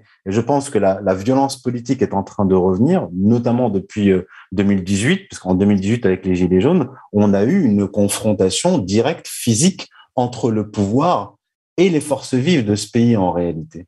Et je pense que ce, ce processus et cette violence ne va faire que s'accentuer puisqu'il n'y a pas de débouché euh, électoral. On est face à un parti unique qui a pris le pouvoir et qui est en train de s'y euh, maintenir et, qui n'a pas d'assises en réalité sociologique. Donc je, pense que que il, y aura euh, pas un troisième, un quatrième tour, mais en tout cas il y aura un tour qui ne se fera pas dans les dans, dans les urnes. Je pense que Alain sera d'accord avec moi, mais je pense que ça se, ça se réglera euh, par la violence politique. Pierre de Brague euh, Sur la violence en politique, euh, pour le prochain mandat d'Emmanuel Macron, effectivement, je la, je la ressens, je la vois sous trois formes complémentaires. Donc, il y a la contestation sociale, évidemment. Je pense aussi qu'Emmanuel Macron va avoir une assez forte opposition euh, de la part des, des apparatchiks institutionnels. C'est-à-dire que la Macronie est un tel rouleau compresseur que je pense que ça risque de faire des remous. C'est un rouleau compresseur antidémocratique en vérité, et je pense que ça risque de faire des remous, par exemple avec les représentants du Sénat, euh, de l'Assemblée nationale, etc., etc. Parce que on a vraiment, encore une fois, on a on a plus qu'une dérive autocratique. On a un mouvement autocratique euh, qui, est, qui, est, mis en place. Et puis euh, bah, le troisième le troisième écueil fondamental pour Emmanuel Macron dans les prochaines années, je pense que c'est évidemment l'international. Et là, ça va dépendre de ce qui se passe euh, effectivement avec la Russie. Moi, j'ai du mal à concevoir euh, une Union européenne euh, pérenne dans ces cinq prochaines années. Je ne vois pas comment l'Union européenne, dans la forme actuelle, pourrait se maintenir. Alors, si Vladimir Poutine continue, on va dire, son, son, son, offensive, je pense que ça aura des répercussions très importantes sur la cohésion au sein de l'OTAN. Euh, et là, on pourra parler du rôle troupe que va jouer la Turquie dans cette, euh, dans cette affaire. Et euh, une déstabilisation, un déséquilibre de, de, l'OTAN aura des répercussions sur l'Union européenne. Après, on, verra ça si c'est dans trois mois, dans six mois, dans deux, dans deux ans, dans trois ans. Mais Emmanuel Macron, en tant qu'empereur européen, aura à faire aussi avec cette, avec cette configuration. Donc, je pense que ça va tanguer. On est tous d'accord pour penser que ça va tanguer. Donc maintenant, c'est la question effectivement du court ou du moyen terme. Euh, vraiment à très court terme, les, les, les prochaines échéances, bah, c'est les législatives, parce qu'il faut quand même considérer que Emmanuel Macron, s'il arrive à avoir les, la majorité législative, aura encore une fois les pleins pouvoirs, puisqu'il pourra décider de qui est son premier ministre, etc. Où est-ce qu'on va aller vers un gouvernement de cohabitation? Alors on a vu Mélenchon déjà se positionner, on en reparlera peut-être tout à l'heure. Euh, voilà, c'est les, les, les, petits défis là de, pour les prochaines semaines. Merci Pierre. Xavier, un mot quand même sur la, la gérontophilie euh, inverse de Macron, c'est-à-dire cet émoustillement qu'il produit chez les, chez les boumeuses. J'ai constaté ça moi-même ici, là, dans le bureau de vote à côté de chez moi. Euh, dont dans la poubelle, il n'y avait évidemment que des bulletins de vote euh, Le Pen, et dans le bureau de vote, il n'y avait que des têtes grises. Alors, comment expliquer cette, euh, ce, je sais pas, ce, ce, cette French furia de Macron auprès des vieilles? Bah, D'abord, il y a, ce, fait euh, statistique euh, assez indécent qu'on avait vu au premier tour, qui effectivement euh, les actifs qui votent pour une candidate et les inactifs, c'est-à-dire ceux qui vivent au crochet des actifs, qui votent pour un autre candidat. Et on a une espèce d'arrogance comme ça, avec des des des gens qui, n'arrivent plus à se parler. C'est-à-dire qu'effectivement, les, les, les boomers sont une génération euh, assez destructrice, puisqu'en en vérité, quand ils ont quand ils ont eu euh, quand ils ont eu envie de baiser, bah, tout le monde a été obligé de baiser, donc on a eu un déferlement de, de pornographie. Alors à cette époque-là, ils étaient d'extrême gauche. Ensuite, ils ont eu envie d'avoir du pognon. Donc euh, quand ils ont eu envie d'avoir du pognon, il a fallu euh, tout déréguler. Euh, ils fumaient comme des pompiers partout. Un jour, ils ont décidé qu'il fallait arrêter de fumer, donc on n'a plus le droit de fumer nulle part. Et maintenant qu'ils ont peur de mourir, il faudrait vacciner tout le monde, quoi. Donc c'est une c'est une génération très très bizarre. Euh, qui est né euh, pendant la guerre. Hein. Les, les, boomers, c'est pas ceux qui naissent. Euh, enfin, le phénomène boomer commence pas après la guerre, il commence pendant la guerre. En fait, il y a, encore de la natalité pendant la guerre, donc c'est à partir de 43, et puis ça va durer jusque voilà. Puis c'est cette génération qui fait qui fait mai 68. Tout a été écrit sur sur mai 68, le libéralisme libertaire, enfin ou son dévoiement, puisqu'il y aurait eu un selon d'autres, un, un, un, mai 68 originel. Bon, voilà, aujourd'hui, on est prisonnier effectivement euh, d'une classe d'âge, euh, il faut le dire, on est, on est prisonnier d'une classe d'âge euh, qui est dans un égoïsme. Et effectivement, Macron, lui, a cette personnalité gérontophile, puisque toute sa carrière, justement, a consisté à se mettre dans la poche et à charmer euh, des vieilles personnes. Ça a été Pierre Berger, ça a été Henri Herman, euh, ça en a été d'autres, à, se les mettre dans la poche, à les, à les vampiriser et à prendre euh, effectivement de, de, leur pouvoir pour se hisser euh, sans cesse à, à l'étage supérieur. Et c'est quelque chose d'assez... C'est un trait psychologique assez intéressant. D'ailleurs, je voudrais en parler avec Christian Combas dans une émission parce que ça, ça l'intéresse beaucoup, ce côté euh, gérontophile euh, d'Emmanuel Macron. Et je pense qu'en fait, on tient là, on tient là euh, un vrai sujet. Voilà, est-ce que, est reste... que, Brigitte Lapa ne joue, est-ce que Brigitte, dans son dispositif, ne joue pas justement un rôle symbolique essentiel? Parce que c'est elle, en fait, qui, dans, dans laquelle tous les, toutes les petites dames peuvent se bah, projeter. Non, mais alors, là-dessus, ce qui est intéressant, c'est qu'on a, c'est, bon, pour élargir sur la structure du pouvoir, puisqu'en vérité, la démocratie telle qu'on l'a connue avec l'alternance, etc., les partis, est complètement out. Donc, en fait, on est euh, dirigé de façon extrêmement centralisée par ce qu'on appelle l'exécutif. Souvent, quand vous écoutez la radio, on parle de l'exécutif. Qu'est-ce que ça veut dire l'exécutif? C'est le triumvirat au pouvoir, c'est-à-dire Emmanuel Macron euh, pour la communication, Brigitte Macron pour des affaires qui vont être, euh, disons, disons sociétales, l'éducation nationale, la culture, etc., qui va avoir aussi un rôle de DRH, et puis Alexis Collère pour tout ce qui relève de l'économique, du social, euh, sous un angle d'ailleurs résumé à un angle d'ailleurs de fusion-acquisition, avec au-dessus une structure qui est articulée avec euh, effectivement euh, la banque d'affaires et les cabinets de conseil, donc Rothschild, euh, etc., BlackRock, ce que vous voulez, et puis les cabinets de conseil, McKinsey, le BCG, etc., parce qu'il n'y a pas que McKinsey, il y en a d'autres, et puis au-dessus, évidemment, le gouvernement supranational de Davos et euh, de la trilatérale euh, essentiellement. Donc en fait, on a un, pouvoir qui est à nu en vérité, et on a assez peu de, de biographie à performer. Je te parlais de la biographie d'Emmanuel Macron tout à l'heure. Là, euh, la biographie d'Alexis Collère, on arrive au bout. Pour résumer simplement, j'avais, on avait dans les documents révélé qu'il y avait un problème dans la biographie d'Alexis Collère, c'était qu'il était un cousin de la famille Aponté, donc on l'avait révélé, et que la famille a compté euh, contrôle MSC Croisière, donc qui est un, un, géant mondial, si tu veux, du, des, des, des, conteneurs, tu sais, du commerce international par voie maritime, c'est vraiment central dans, dans, la mondialisation. Et donc lui était lié au apponté de MSC, mais on ne savait pas exactement euh, quelle influence ça avait eu dans sa carrière. Bon, ensuite Mediapart a repris, a creusé, et là Andeveld, euh, Marc Andeveld, qui est un journaliste de gauche, a fait un, un livre qui s'appelle L'emprise, où il retrace en fait la création de MSC Croisière. Et en fait, il, il recoupe que en fait les Aponté étaient alliés aux Diamants, euh, qui était une famille euh, donc de Sabra euh, juifs, qui était alliée au Hakim, donc la mère de Alexis Collère, et euh, le type qui avait apporté les capitaux à la création de MSC était Pinas Diamant, donc l'arrière-grand-oncle d'Alexis Collère, euh, et qui euh, s'occupait des transferts de fonds entre Zurich et la banque Lemi, qui était la banque centrale d'Israël. Donc là, on a, on a aujourd'hui à peu près euh, ce qu'est MSC, ce qu'il représente, et, euh, et on a vu le nom de MSC apparaître dans le monde d'affaires euh, de trafic de drogue international. Et là, MSC vient de racheter le port de Gioia Toro, qui est un, port du sud de l'Italie, qui est hyper stratégique parce qu'en fait, on est en, à mi-chemin entre le Pirée et le détroit de Gibraltar et qui est contrôlé par la Drengheta. Donc, on a cette articulation-là et on voit maintenant tout ce qu'il y a derrière Alexis Colère. maintenant, il y a la biographie de Brigitte Macron, qui est le troisième personnage du triumvirat.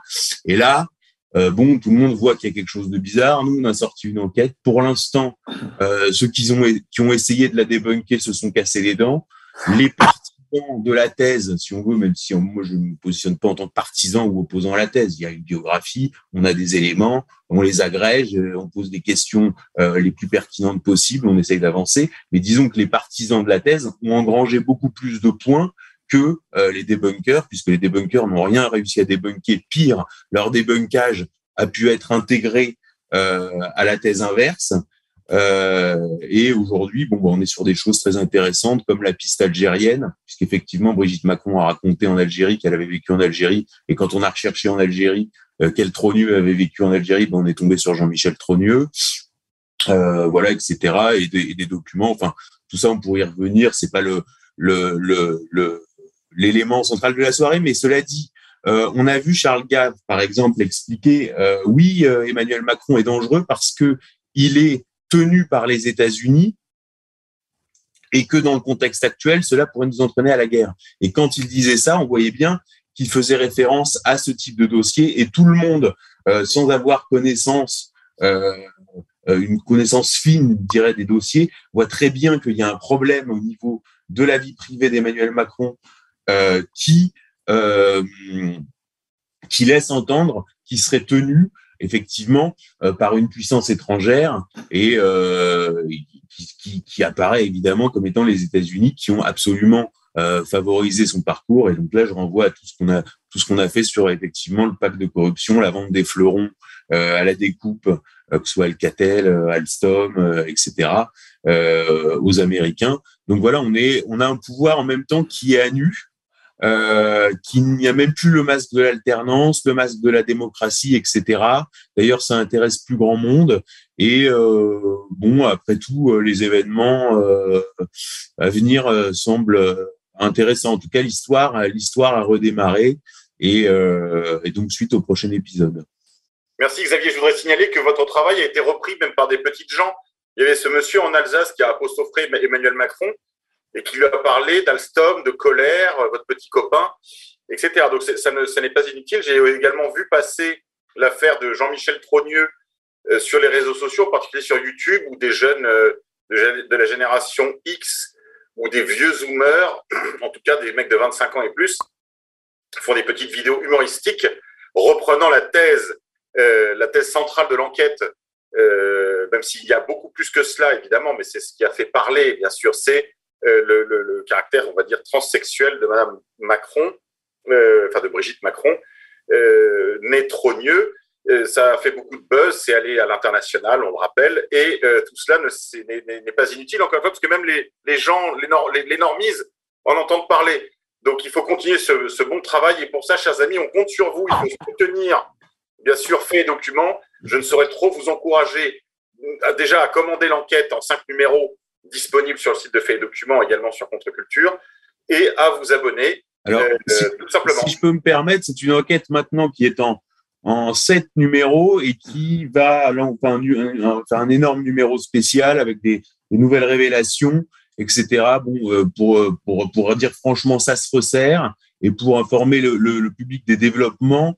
Euh, donc, Natacha Ray a été prise en charge par Maître Carlo Brusa, qui est un avocat qui, italien qui s'est occupé par le passé des joueurs de foot, euh, de Zidane, de Franck Ribéry, etc., et qui s'est positionné sur le combat euh, contre la vaccination et qui prend pro bono la défense de Natacha Ray, euh, à condition qu'elle communique plus sur Internet, et qui va effectivement euh, porter l'affaire médiatiquement et la porter en justice.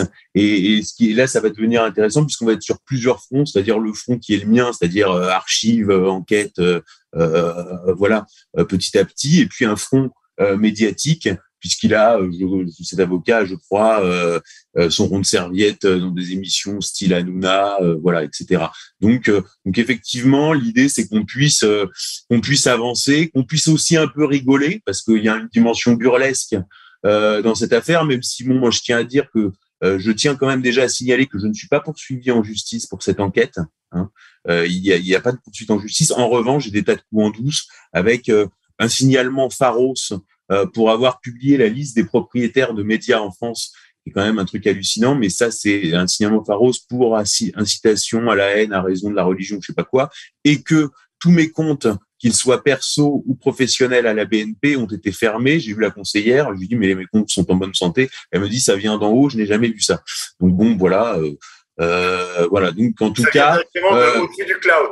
Non, et je rajoute que le hashtag Jean-Michel Trogneux est déréférencé de Twitter. Il est interdit sur Getter, un groupe qui s'appelait No Brain Inside, qui était un groupe de travail qui réunissait 2000 personnes qui enquêtaient sur l'enquête Brigitte, a été fermé par Telegram. Euh, je rajoute que euh, les chaînes YouTube qui parlent de l'affaire sont immédiatement euh, censurées. Donc c'est quand même, alors que c'est le truc le plus con, je veux dire dire qu'un frère et, sa sœur c'est quand même le truc le plus con. Enfin, faites l'essai autour de vous, prenez un personnage, même vous, voilà.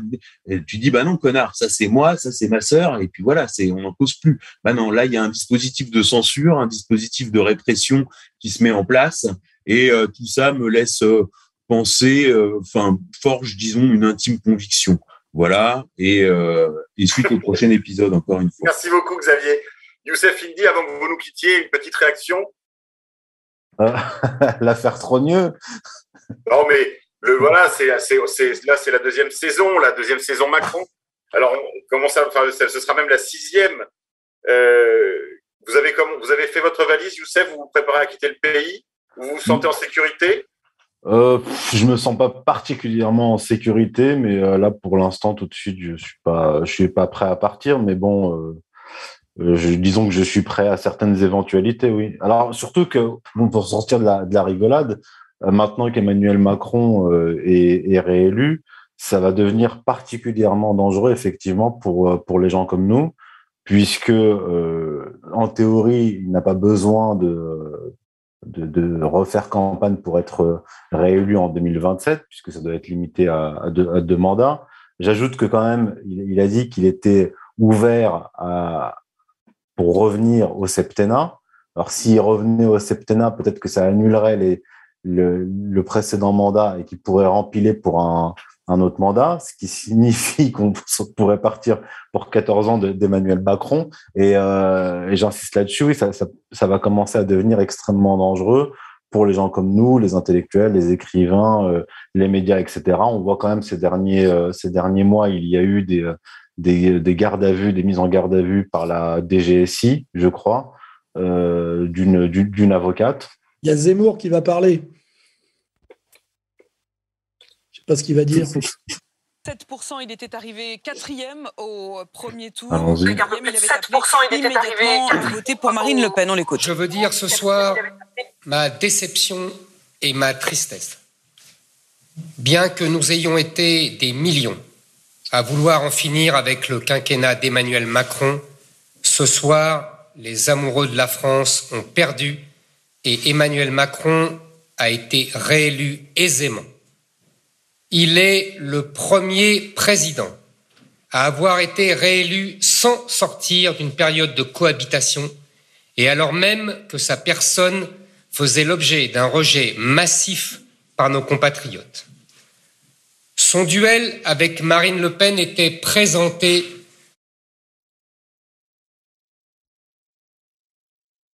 comme la revanche de celui de 2017. Mais la revanche annoncée a tourné court.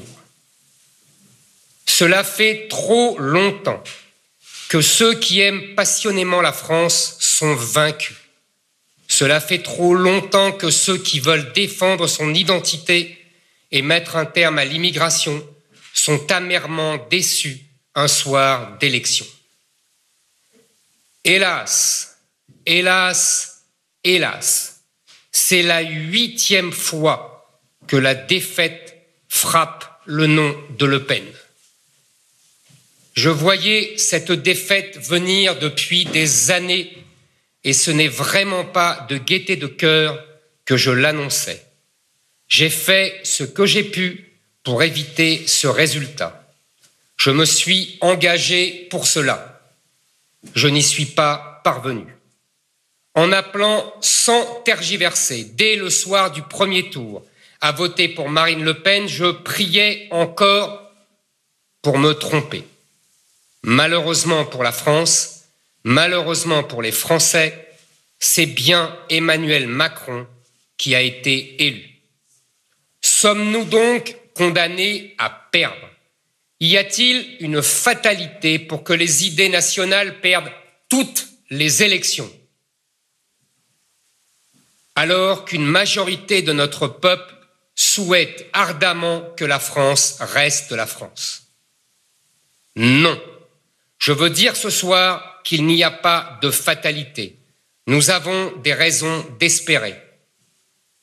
Notre parti, Reconquête, est fort de cette jeunesse, cette belle jeunesse militante et si enthousiaste.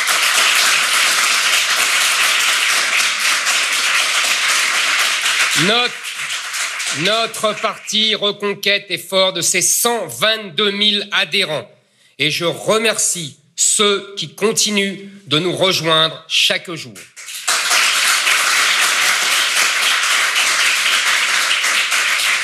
Il est fort de ses milliers de cadres partout en France, fort de ses talents, de sa créativité, de ses compétences.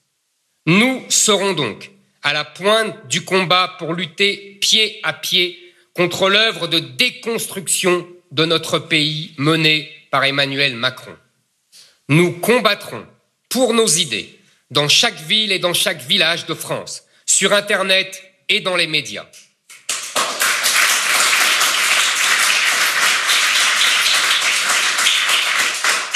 Mais il ne peut y avoir de victoire électorale sans alliance entre toutes les droites, entre les classes populaires et la bourgeoisie patriote, entre les grands-parents et leurs petits-enfants, entre la France périphérique et les habitants des métropoles qui veulent continuer de vivre dans une France française. La situation politique d'aujourd'hui nous impose d'agir. Les élections législatives qui viennent en juin prochain voit déjà la constitution de deux grands blocs politiques autour d'Emmanuel Macron et de Jean-Luc Mélenchon.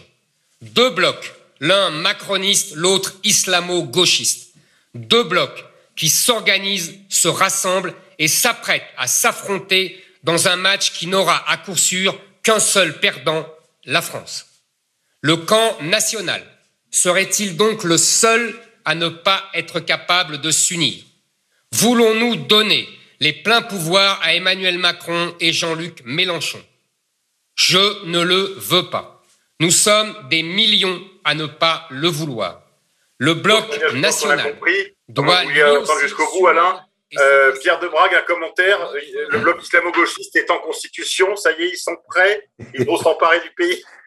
Non, non, mais il, me gave, moi, les, droits droitards à la Zemmour, ils me. Je veux c'est ce que j'ai écrit dans le chat, là. c'est la complainte des losers. Je veux dire, qu'est-ce qu'il croyait Il croyait vraiment qu'avec sa ligne perdante, il allait faire déjà ultra médiatisé. Il a réussi à faire 7%. Il devrait être content grâce à Bolloré. Parce que sinon, je vois pas comment il serait sorti, il serait sorti de l'ornière. Et puis sinon, bon, il nous fait son, ouais, il nous fait son charabia pour continuer d'exister. Encore une fois, est-ce que les militants de, les jeunes militants de, de reconquête incarnent quelque chose par rapport à la sociologie électorale qu'on est en train d'analyser ce soir? C'est-à-dire, est-ce que les militants de reconquête sont, sont soi-disant des jeunes, donc c'est qui? C'est Jean-Yves Le Gallou et euh, Gilbert Collard, c'est ça les, les, les, jeunes de reconquête? Est-ce que ces gens-là, et enfin même les jeunes versaillais euh, puceaux de 20 ans qui suivent Zemmour, est-ce que ces gens-là sont des actifs au sens où on en a parlé ce soir? Non, je ne crois pas. Donc ils ne représentent pas. Ils sont, si, si, ils sont, on, doit, on doit quand même reconnaître qu'ils sont hyper actifs sur Twitter.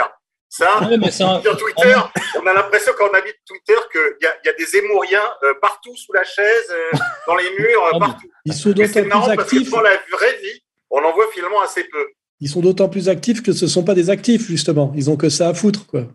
On est, c'est, le fond du problème. En fait, là, c'est le discours, c'est Zemmour, le recours. Hein C'est-à-dire que, bon, là où il n'est pas mauvais, c'est de nous dire, bah, le, les Le Pen, ça fait huit fois qu'ils échouent. Il faudrait, en fait, euh, un homme providentiel qui porte le, drapeau national, c'est-à-dire un Trump euh, à la française ou un Poutine à la française, même un Xi Jinping à la française. Et de ce point de vue-là, il n'a pas totalement tort, à part que lui, c'est pas du tout le recours. C'est, ça le problème, avec son positionnement, comme je l'ai dit, et, le, le, positionnement euh, inauthentique, symétrique de celui de Mélenchon.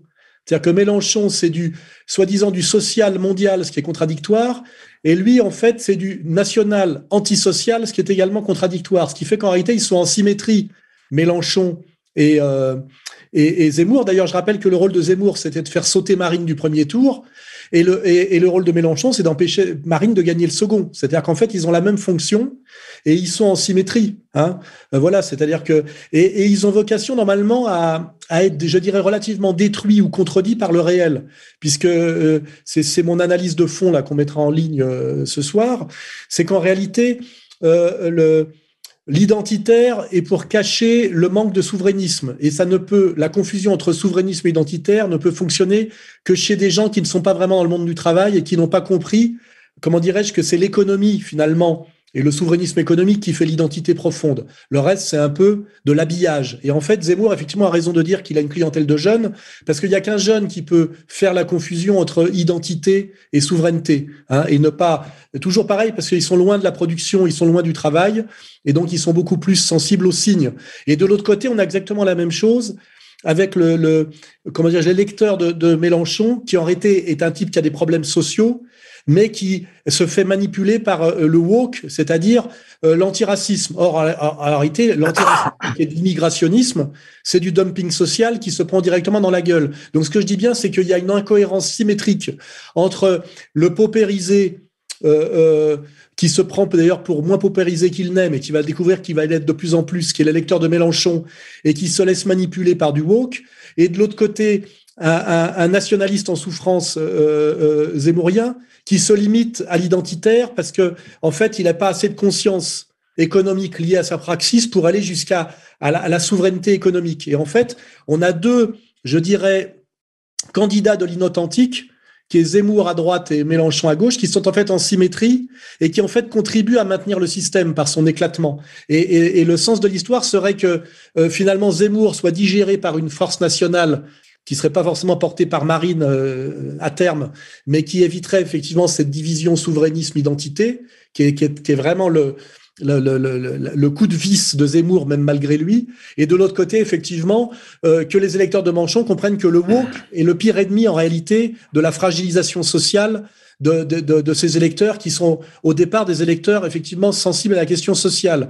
Et je pense qu'à terme, D'ailleurs, Mélenchon ne fait que prolonger sa survie en ce moment, mais on voit bien qu'il est menacé par euh, la figure de Clémentine Autain, c'est-à-dire par les féministes de son mouvement, qui sont, elles, entièrement sur le woke, et qui ont en fait, euh, euh, euh comment dirais-je, vocation à le, à, foutre dehors un jour ou l'autre. Et le jour où ces féministes woke prendront totalement le contrôle de, de la France insoumise, au moins la question sociale sera ouvertement trahie, et ça ramènera les, électeurs sociaux à, aux patriotes. Et je dirais d'une certaine manière, il faut qu'il se passe la même chose à droite avec la, la, ligne inauthentique de, de Zemmour.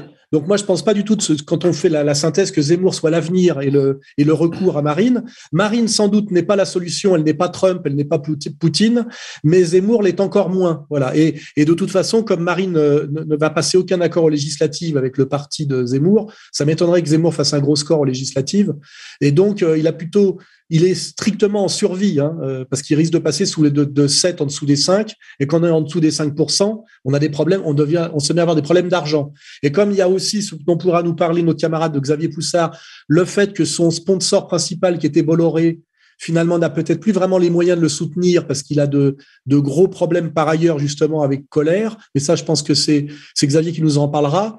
En fait, il semblerait que pour moi, Zemmour n'ait pas tant d'avenir que ça. Je pense que les, les deux premiers qui vont sortir du jeu, ce risque d'être Mélenchon putché par euh, putché par euh, par les, les, les, féministes wokistes et de l'autre côté euh, euh, Zemmour ramené à son comment dire à sa contradiction fondamentale qu'on peut pas être un, nationaliste quand on est sur une ligne profondément antisociale, sans parler de son origine communautaire, euh, qui d'ailleurs veut dire un peu la même chose. Ce qu'on appelait tout à l'heure l'alliance de, Versailles et de, comment dirais-je, de Deauville, qui fait pas quand même le peuple de France euh, patriote euh, auquel on pense quand on lit Victor Hugo. Youssef alors là, je dois, je dois vous quitter, mais pour rebondir là-dessus sur ce qu'a, enfin, qu'a dit euh, Zemmour, euh, quand il parle d'union, enfin, je, je, trouve ça très drôle, c'est-à-dire que toute l'année 2021, il a passé son temps à taper non pas sur Emmanuel Macron, mais sur Marine Le Pen. il aurait pu utiliser justement les travaux de, de Xavier, il aurait pu parler de d'Alstom, il aurait pu parler de de McKinsey, parce que McKinsey, on en parlait déjà avant que ce soit euh, médiatisé, mais il a préféré taper sur, euh, sur Marine Le Pen. Et effectivement, il y a quelque chose que j'avais pas vu moi, c'est qu'il appellerait à voter pour, pour Marine Le Pen, parce que pour moi, c'était incohérent, parce que je ne m'attendais pas à ce qu'il fasse un, un, un, score aussi faible. Avec toute la propagande, je me suis dit qu'il serait entre 10 et 15. Entre 10 et 15, on peut représenter encore une force politique et négocier. Or, à 7%, il ne pouvait pas négocier euh, grand-chose avec le, avec le pouvoir et il a été contraint justement pour, en, prévision des législatives, d'appeler à voter euh, Marine Le Pen. Et en fait, il nous en a donné la confirmation il y a quelques jours. Euh, il a voulu négocier avec Marine Le Pen pour faire des listes communes. Et d'ailleurs, c'est ce que quémande Marion Maréchal. Donc, ceci explique finalement cela. Le rôle d'Éric Zemmour, ça a été, comme l'a dit Alain, comme je le répète depuis maintenant un an et demi, deux ans, c'est d'affaiblir Marine Le Pen et de, de, de reconduire euh, Emmanuel Macron. Il n'a pas réussi effectivement à empêcher Marine Le Pen d'arriver euh, d'arriver au second tour et sa mission s'achève. Voilà.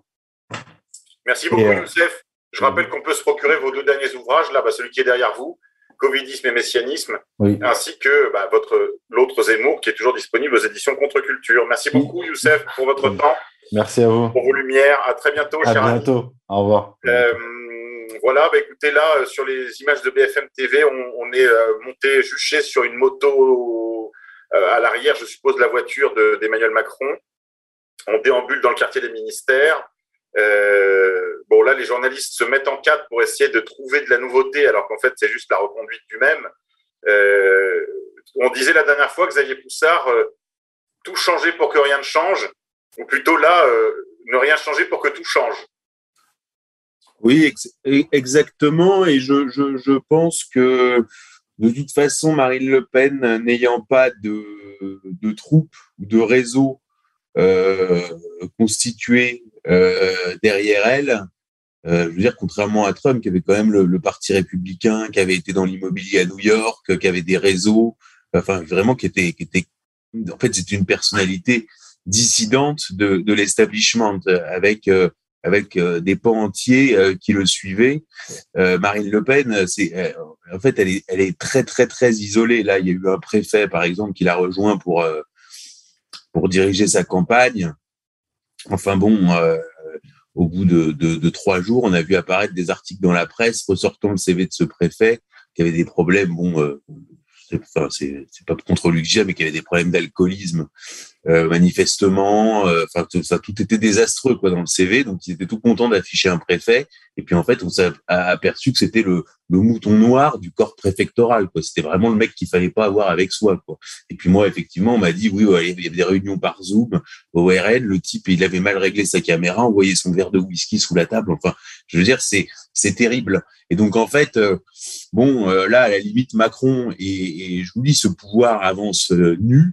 Alors pour rebondir sur ce que disait Alain par rapport à Bolloré, puisque Bolloré a été un des hommes dont le nom est apparu comme ça dans cette campagne électorale, c'est-à-dire qu'il a, il a, il s'est jamais exprimé, etc. Mais son nom a été là tous les jours pendant cette campagne électorale, d'ailleurs qui a mobilisé contre lui, il faut le dire, l'intégralité de la presse de gauche. C'est-à-dire que Marine a pu avancer quand même relativement tranquillement parce qu'en fait, les journalistes de gauche se sont, enfin, les journalistes de gauche pléonasme, se sont mobilisés à plein contre Bolloré. C'est-à-dire qu'on pouvait plus, on, on, ouvrait le journal le matin. Dans chaque journal, il y avait un petit crachat sur Bolloré qui effectivement a voulu être le Trump français par Zemmour interposé. C'est-à-dire qu'il s'est cru malin parce que Bolloré est un personnage extrêmement retorse. Enfin, ça, ça, ça mériterait, bon, j'ai pas le temps de, de, faire ça, mais bon, ça mériterait un vrai gros dossier sur Bolloré parce que c'est, c'est, ça raconte vraiment plein de choses, la relation entre la France et l'Afrique, ça raconte, ça raconte vraiment plein de choses. Puis sa personnalité est très complexe. C'est, c'est lui aussi un manipulateur quelque part. Et en 2018, il avait, quand il était rentré dans la télé, c'est-à-dire qu'en fait, euh, non, il rentre dans la télé il y a une, une quinzaine d'années, tout le monde se fout de sa gueule avec des 8, etc. Et lui a ce, ce truc de revanche euh, effectivement vis-à-vis d'un certain establishment. Et en 2018, s'accumulent les ennuis judiciaires pour lui. Et là, il fait une lettre à ses, à ses collaborateurs où il dit des forces, des forces très puissantes se sont levées contre nous. Et donc, il va avoir, il va être mis comme ça dans ce, dans ce champ de mine, tout en construisant euh, son empire médiatique et en voulant porter la, la candidature d'Éric Zemmour. Et, euh, et en vérité, alors il y a eu plusieurs analyses qui ont été faites. Le Monde a dit voilà Bolloré est dans un truc mystique, euh, mystique et mystique et religieux, avec la, la fameuse phrase avec l'âge qui avance, il sait bien qu'il est plus difficile, euh, euh, il est plus facile pour un chameau. Euh, non, c'est quoi la phrase? Tu, tu connais ça mieux que moi de truc catholique. Dans l'Évangile, il est plus facile pour de faire voilà. passer un chameau par le chat d'une aiguille que de faire entrer un riche au paradis.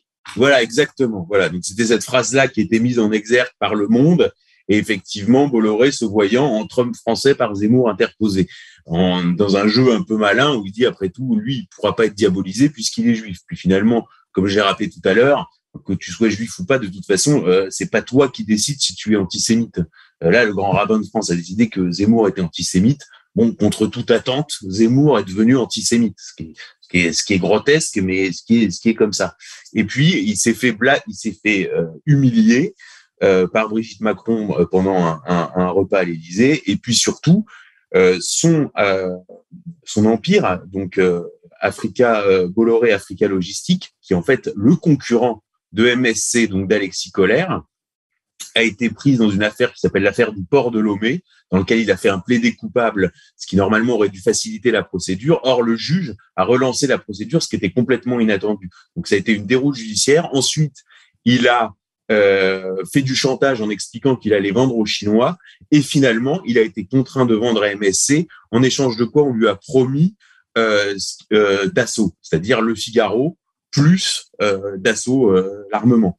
Et moi, je pense qu'il n'aura rien de tout ça et qu'en vérité, il s'est fait humilier. Et donc, un oligarque français vaguement dissident, c'est-à-dire vaguement dissident, c'est-à-dire un, juste un tout petit peu patriote, bah, s'est pris toute la, le, tous les médias de gauche dans la gueule, s'est fait tordre le bras euh, par Alexis Collère et par les intérêts qu'il représente. Hein. Maintenant, on sait donc à l'origine de MSC, c'est Pinas Diamant qui a cheminé les fonds de la Suisse à euh, Israël via la banque Lemi, qui est quand même une révélation qui est, c'est sorti dans, dans, dans le livre de Marc Andevelde, je veux dire, qui a été reprise nulle part, qui est une vraie révélation.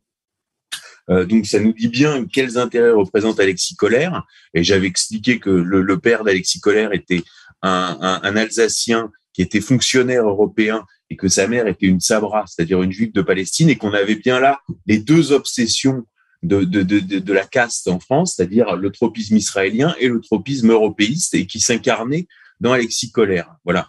Et, euh, donc justement, euh, le cas Bolloré montre à quel point la France est un pays verrouillé, c'est-à-dire que un Trump par juif interposé, parce qu'en fait c'était ça son projet, eh ben n'a pas pu n'a pas pu exister a fait 7%. Je pense en fait que c'était aussi de sa part un mauvais calcul. Il aurait peut-être dû euh, se présenter lui-même aux Français, expliquer qui il était. Mais encore une fois, il y a aussi euh, la France n'est pas les États-Unis. Il y a ce rapport à l'argent où un milliardaire qui se présente devant les Américains, bah, c'est quelqu'un qui a réussi. Euh, alors qu'en France, on a quand même toujours l'idée, euh, de par notre fond catholique, que quelqu'un qui est riche, c'est quelqu'un qui a volé. Quoi. Bon.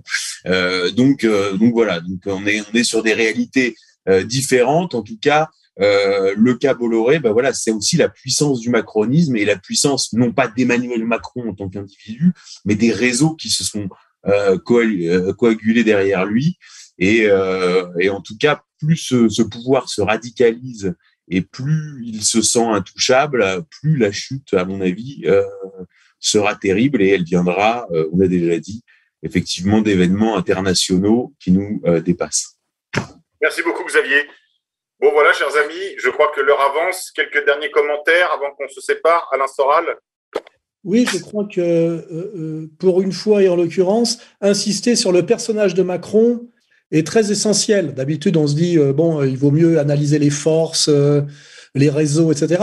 Euh, je crois qu'il y a euh, ce qui nous permet de comprendre qui est Macron, c'est par exemple euh, le phénomène Zelensky en Ukraine et même le phénomène ukrainien, c'est-à-dire la transformation d'un pays qui en fait est une province russe en, en, en une espèce de prothèse euh, maléfique euh, qui s'appelle l'Ukraine euh, judéo-nazie actuelle. On dit Ukraine, euh, c'est judéo-nazi. Hein, c'est vraiment, c'est du, c'est comme le Covid. Hein, c'est des trucs fabriqués en laboratoire. Et avec un personnage comme Zelensky qui se retrouve président de la République et va en guerre là-bas, alors que c'est un acteur fabriqué dont on peut supposer qu'il est bisexuel, cocaïnomane et qui pousse en gros à la guerre mondiale en obéissant à des maîtres, puisque sinon ça n'a aucun sens. Et en fait, on peut quand même faire le parallèle. Euh, euh, euh, Macron, c'est le Zelensky français, c'est un type qui nous a été imposé, qui est fabriqué, dont tout le CV est faux, qui est probablement un type bipolaire, voire psychotique, avec quelque chose de l'ordre de la lignée incestueuse, avec une dimension pédophile évidente, puisqu'il a été séduit par une, par une adulte alors qu'il était adolescent.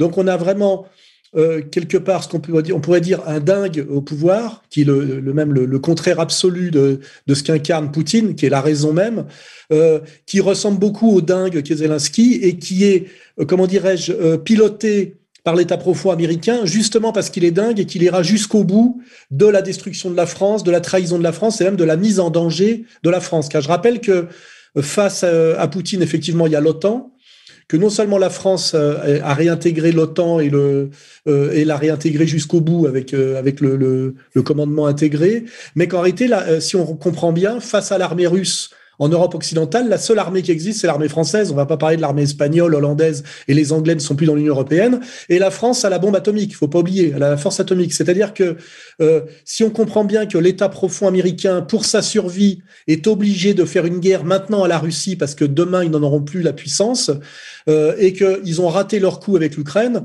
le prochain pays à mettre au service de cette cause et le prochain pays à sacrifier euh, c'est la France. Et pour ça, il faut qu'il y ait à sa tête un sacrificateur, hein, c'est le cas de le dire, c'est-à-dire un antipatriote euh, psychotique totalement euh, piloté et sans doute avec une dimension, comment dirais-je, de psychologique qui lui permettrait pratiquement d'aller jusqu'à à des, à des extrémités qui pourraient mettre l'existence même de la France en danger. C'est ce que partage Gave aussi. Et eh ben ça, ça donne Macron.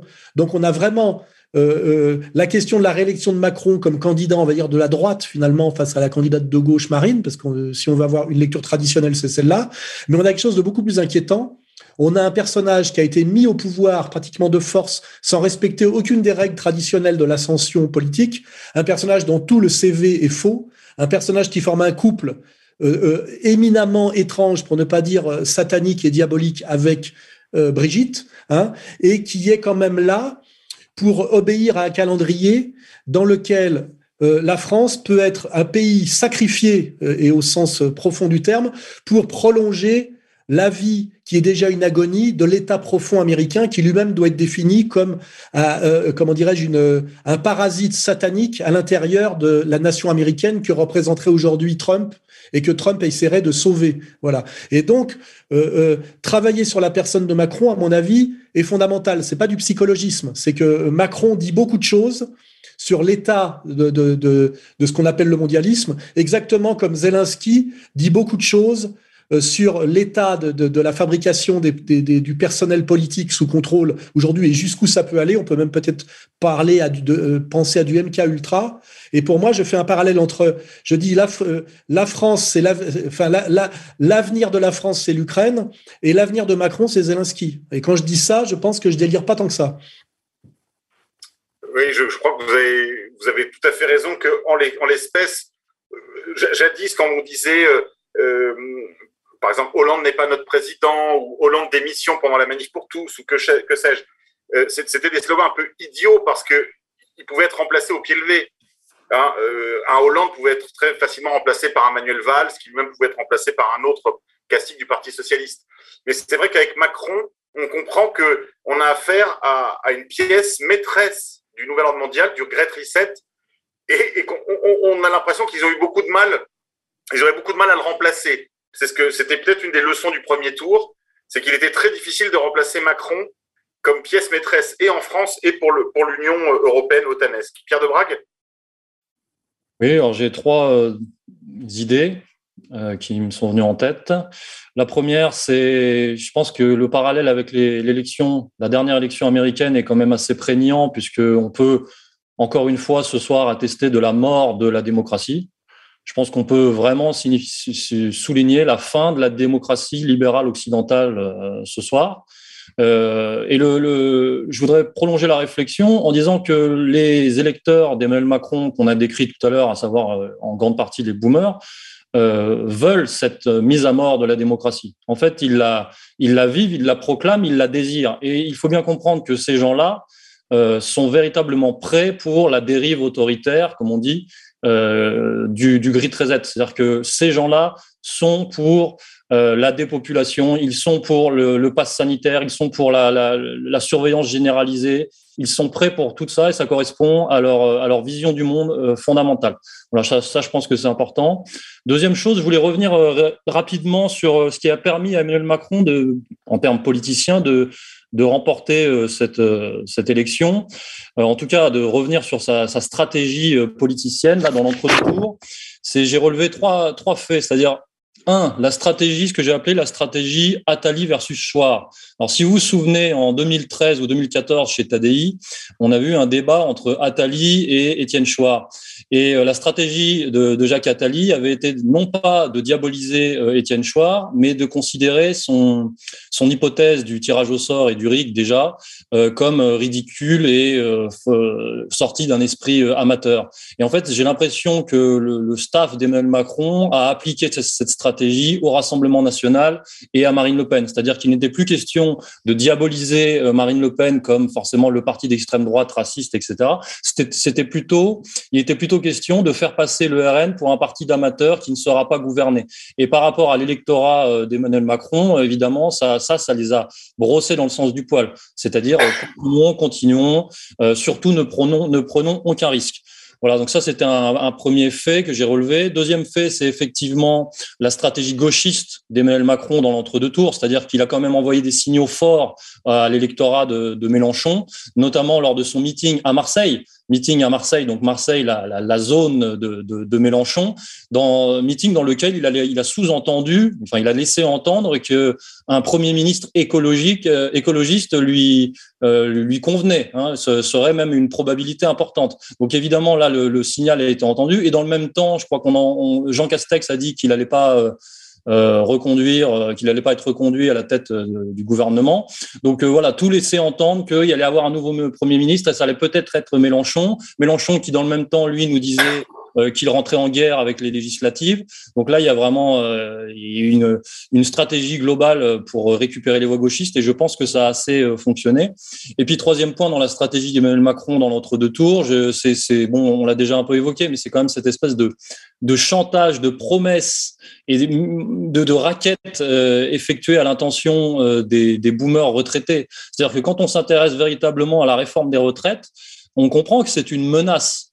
C'est une menace pour les futurs retraités français, puisqu'il il, s'agit de forcer les retraités à prendre une assurance retraite privée voire de carrément retravailler, de prendre un petit job pour, pour complémenter. Mais Emmanuel Macron a envoyé ce message très intelligent à cet électorat de boomers retraités ou pré-retraités. Pré il leur a dit, je n'appliquerai pas.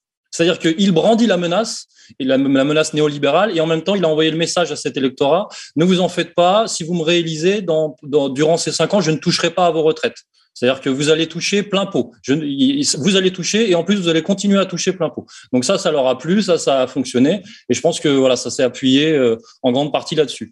Et troisième idée, euh, troisième idée, bah, c'était revenir sur euh, sur Mélenchon. Quand même, je pense que il y a eu l'affaire du texto, vous savez, qui est sorti dans le Canard enchaîné. Je pense que ça, c'était assez euh, important.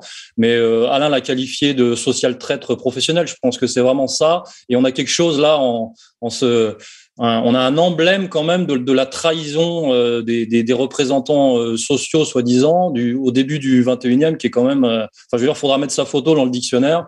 Et, donc, on a vu là qu'il a, il a posé son CV littéralement Emmanuel Macron pour devenir son premier ministre, tout en se faisant passer pour un, grand révolutionnaire qui continue la, lutte acharnée, qui, mènera une cohabitation, comment dire, sans, jamais rien lâcher, radicale. Enfin voilà. Donc ça, c'est assez marrant. Et dernière, oui, avant, ah, juste avant, euh, dernière euh, illustration par rapport à Mélenchon, c'est que cette semaine, il a rencontré Édouard Philippe. J'encourage tout le monde à aller voir les photos. C'est-à-dire qu'il a rencontré Édouard Philippe au Festival du Livre de Paris. Et en fait, il a les yeux de l'amour pour Édouard Philippe. De la même manière qu'il avait eu les yeux de l'amour pour Emmanuel Macron quand il l'avait rencontré à Marseille, vous savez, euh, de manière fortuite euh, à la sortie d'un restaurant.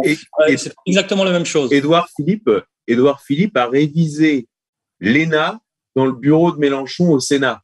C'est ça qu'il faut savoir parce qu'à l'époque ils étaient tous deux chez les Rocardiens. Donc en fait il est, c'est, en fait Mélenchon, c'est peu connu, mais le mentor de euh, Édouard Philippe et de euh, Gage. Tu sais celui qui est avec euh, Émilie Fraîche là. Tu sais oui, qui, était le premier adjoint de la, de la, ville de, de, du Kremlin Bicêtre. Voilà. Et, euh, donc en fait c'est peu connu, mais Mélenchon est le mentor politique euh, d'Édouard Philippe à l'époque où ils étaient chez, chez, chez les Rocardiens. Voilà. Et je pourrais, je pourrais compléter sur, euh, sur Mélenchon, mais d'abord, je vais laisser la parole à Alain. Oui, je voulais rebondir sur le, ce, côté complètement illogique et contradictoire de, des lignes politiques où on prétend à la fois être un candidat social et woke, alors que c'est strictement incompatible, ou être euh, euh, patriote euh, mais antisocial. en fait, le vrai, les deux vrais candidats cohérents, c'est Marine qui est nationale et sociale, et, Macron qui est totalement cohérent, qui est antinational et antisocial. Hein, C'est-à-dire, voilà. Et mais tout ça, en fait, la matrice de cette difficulté à comprendre.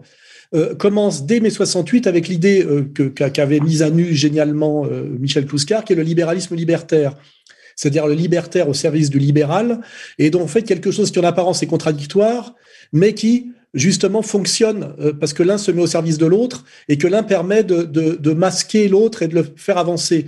De même que le sociétal a été le masque de l'antisocial. Or, pour les incultes, pour les immatures, pour politiques, le sociétal est une forme de social et même le social le plus moderne. C'est-à-dire, euh, on défend plus les ouvriers, on fait encore mieux, on défend les homosexuels. Or, le problème des homosexuels, c'est que ça a aucun rapport avec la position sociale.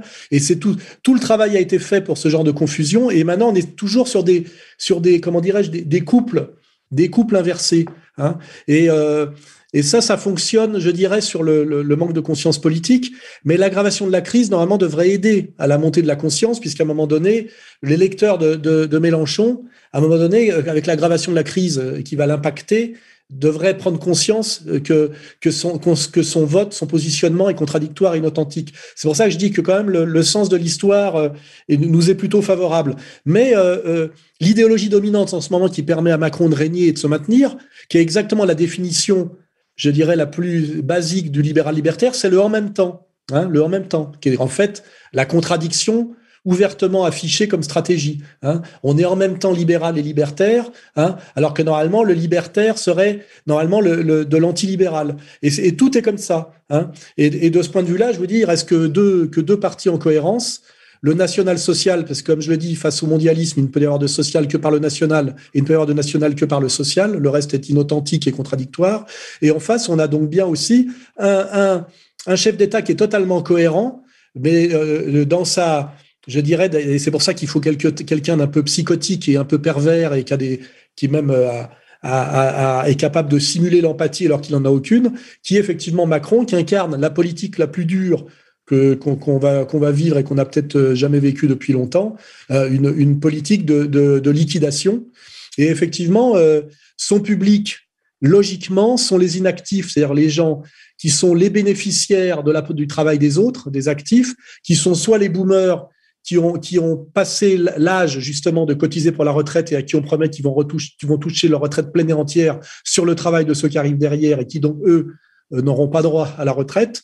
Et puis une certaine jeunesse woke, effectivement, qui, qui pense que, que, Macron est le candidat branché, le candidat jeune.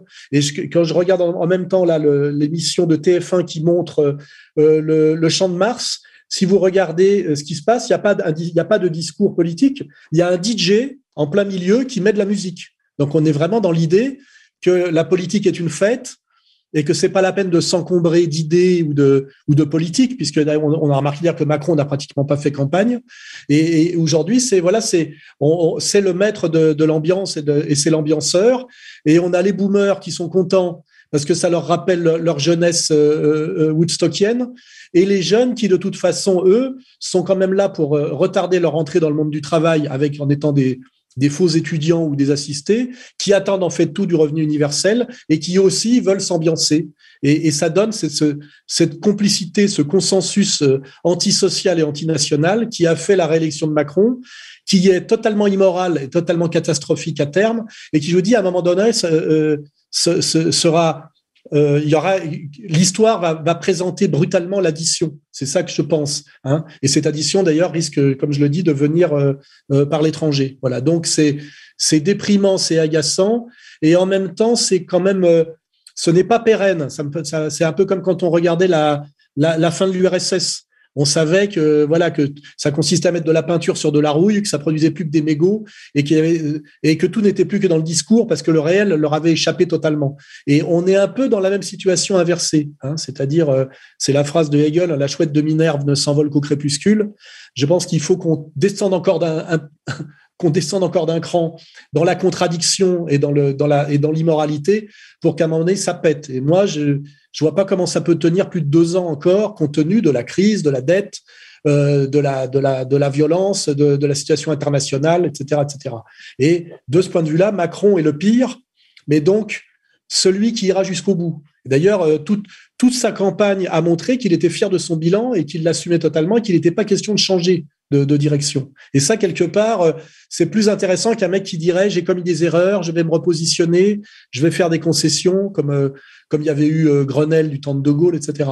Il ira jusqu'au bout. Et peut-être que c'est ce qu'il nous faut malheureusement. Il va falloir qu'un dingue comme Macron nous amène jusqu'au bout pour qu'il se passe réellement quelque chose et pour que la France soit sauvée. Mais elle passera pas loin de la destruction terminale, à mon avis.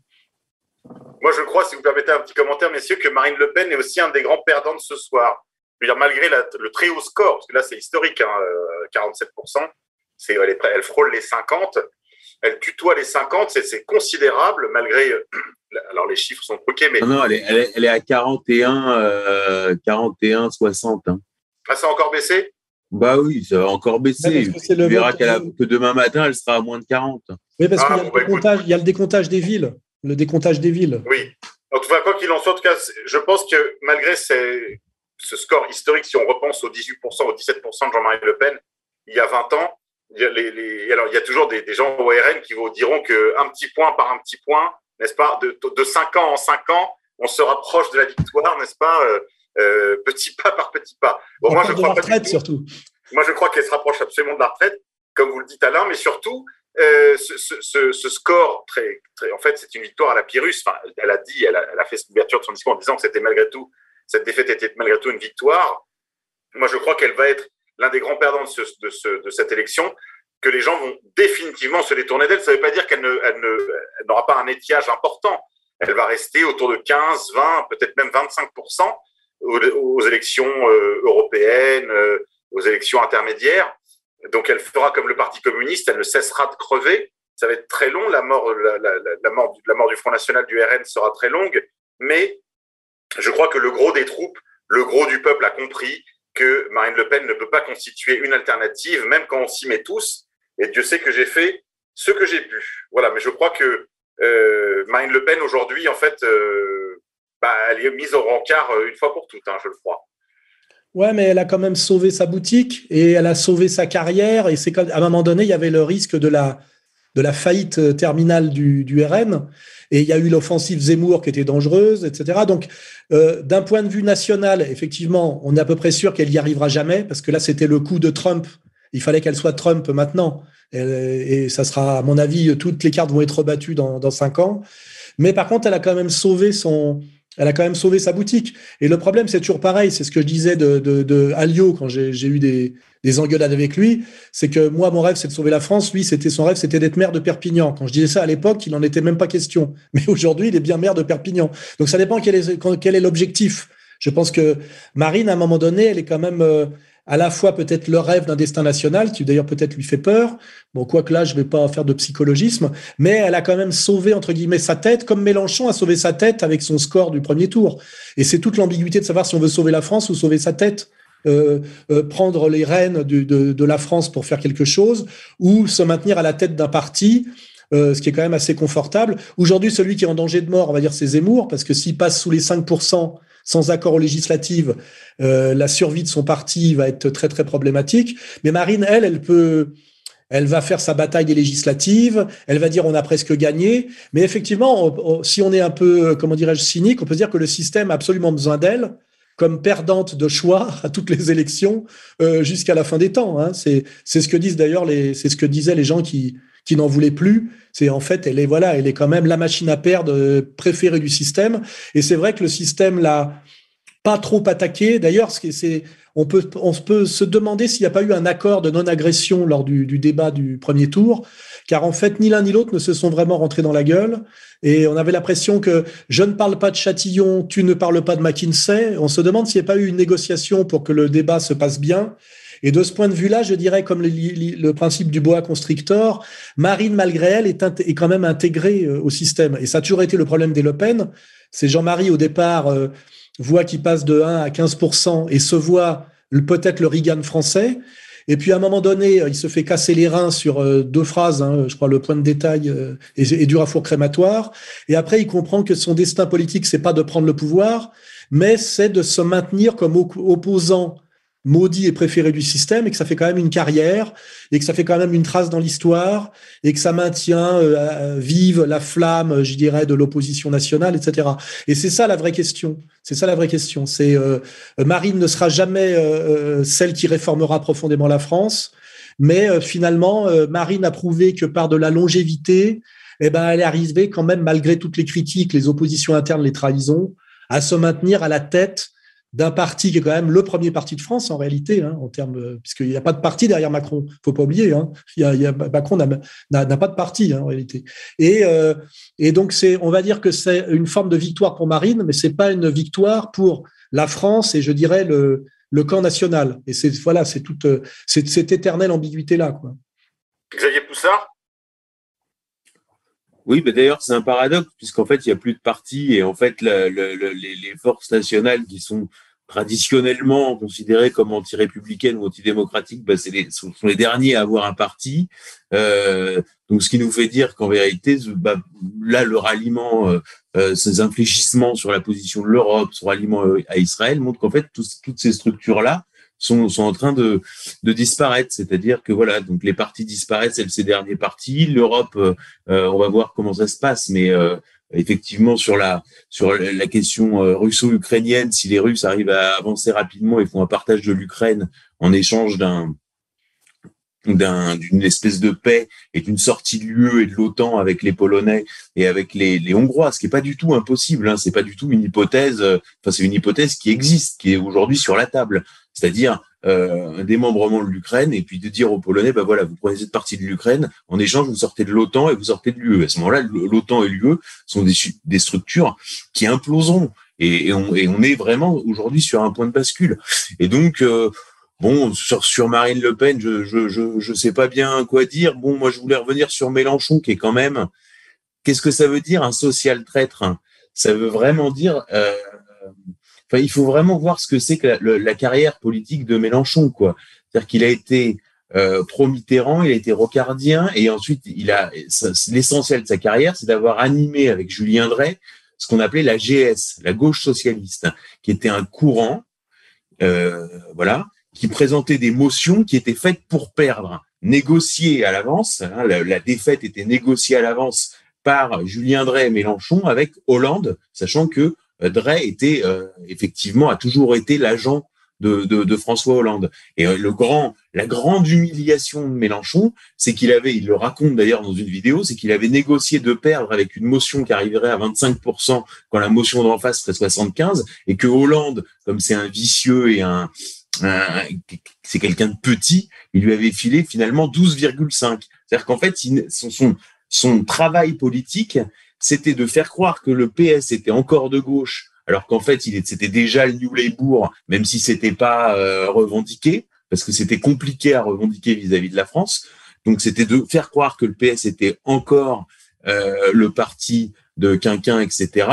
Et euh, de négocier la défaite. Et ça a toujours été ça, la carrière de Mélenchon. Et là, dans, un, dans une biographie très intéressante de Julien Drey qui est sortie récemment, qui s'appelle C'est toujours moi qui fais le sale boulot, une biographie très intéressante, on raconte comment Drey, justement, avait préparé un débat contre Mélenchon, avait coaché Macron pour un débat contre Mélenchon.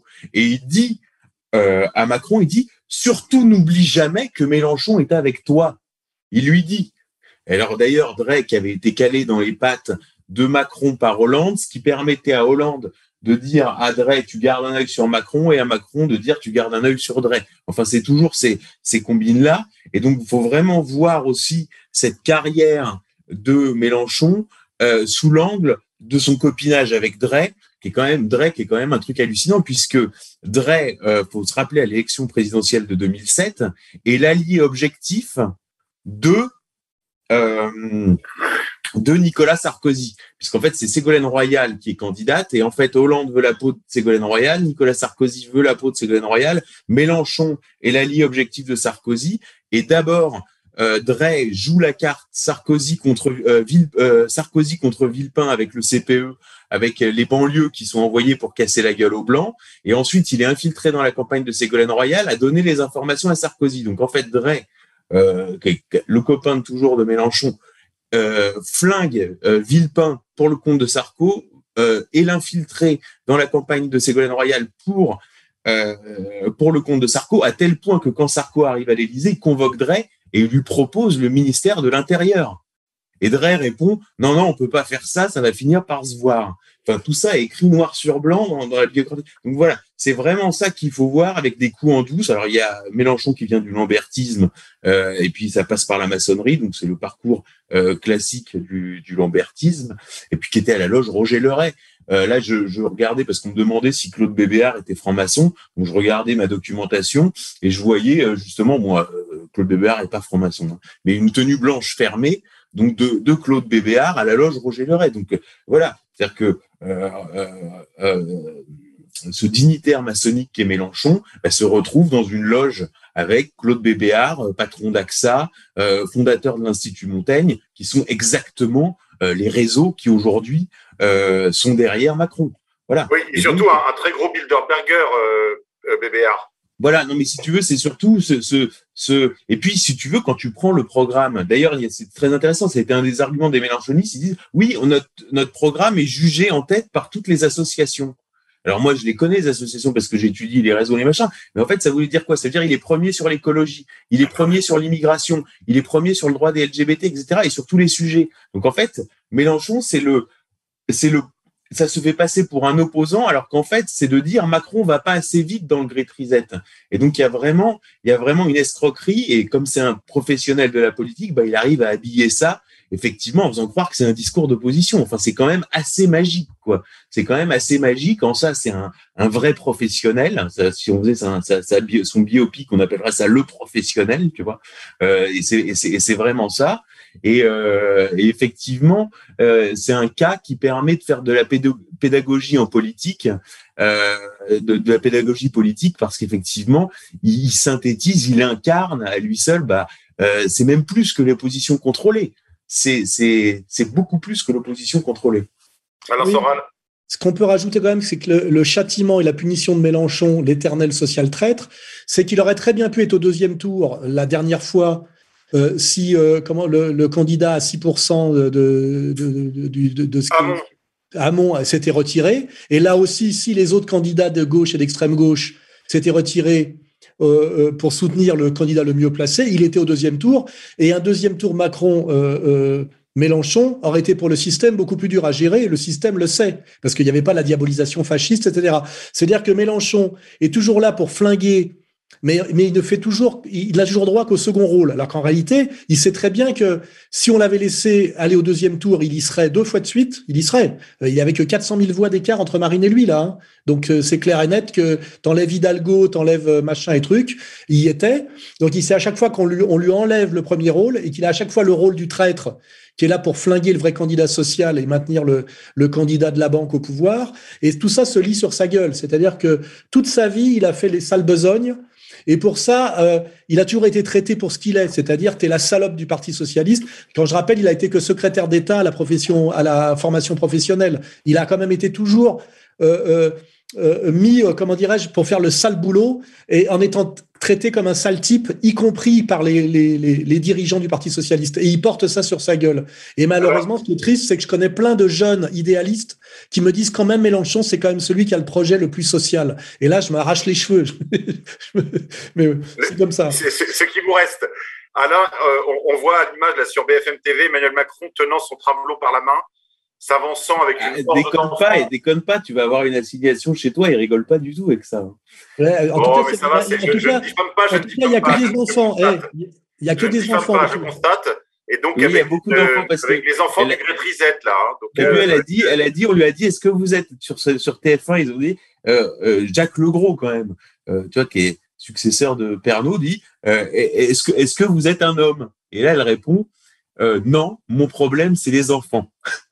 Ben là, c'est pour cacher en fait que quelque part, ils n'ont pas d'enfants et qu'ils n'auraient jamais pu en avoir, parce que ça aussi, c'est un problème. Et donc, ils sont entourés que d'enfants, là, que d'enfants pour, pour rappeler qu'ils n'en ont pas et qu'il n'aurait jamais été question qu'ils en aient.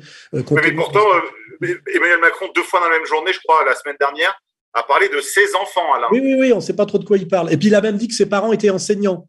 Alors, le seul enseignant de, de, de son entourage, c'est ce qui est censé être sa femme. Donc, euh, ses parents étaient enseignants. Il n'y a que Brigitte qui est enseignante, parce que ses parents, euh, notre camarade Xavier vient de le confirmer, ne sont enseignants ni l'un ni l'autre, officiellement. Son médecin, son médecin d'ailleurs, dont la mère qui est médecin conseil à la Sécu, et dont on a découvert là en bossant, parce que on bosse sur ce type, qu'en fait elle faisait quoi comme médecin conseiller à la Sécu? Elle s'occupait du suivi des transsexuels. C'est intéressant. Alors après, moi, on a du off aussi, parce que on va pouvoir s'amuser on va pouvoir s'amuser parce qu'on a du off. Moi, par exemple, j'ai entendu du off, je ne vais pas rentrer là-dedans, mais sur Macron et Tiffen Ozière, qui était bizarre. On verra bien euh, les enfants de Tiffen Ozière, quelle tête ils ont en, grandissant. Et moi, je vais, je vais raconter un épisode, tiens, pour, euh, pour euh, montrer que je pars, je pars pas tout seul là-dedans. On connaît un, haut fonctionnaire des réseaux catholiques, toi et moi, Sébastien, qui depuis Je le salue d'ailleurs, je le salue. C'est lui qui a eu la gentillesse de nous annoncer les résultats dans les dom Voilà. Et qui, et qui, depuis le début, euh, appelle Brigitte Amanda. Et, eh c'est marrant parce qu'il il l'appelle Amanda et puis le jour où je lui dis mais tu penses pas que c'est peut-être un transsexuel? Il, il, me tire une tronche. Et c'est ça qui est très drôle dans ce truc-là c'est que les, les, les, inconscients. Et alors euh, on avait eu euh, grâce à lui un off d'un représentant d'une très très grande famille du Nord pas du tout du niveau des trogneux vraiment la très grande bourgeoisie du Nord euh, de ce qu'on appelle les, dynasties euh, bourgeoises du monde des affaires.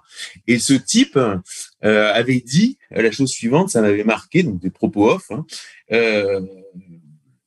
vous devriez regarder. Alors c'était c'était assez lent comme ça. Vous devriez regarder si c'est pas une histoire d'inceste, si c'est pas sa tante ou quelque chose comme ça. Et moi, ça, ça m'avait vachement marqué. Alors, je je dis pas. Et puis bon, après, quand j'ai eu l'histoire du transsexualisme, je me suis dit, bon, après tout, et si ma tante en avait, bon. Et mais ça m'avait marqué parce que ça venait.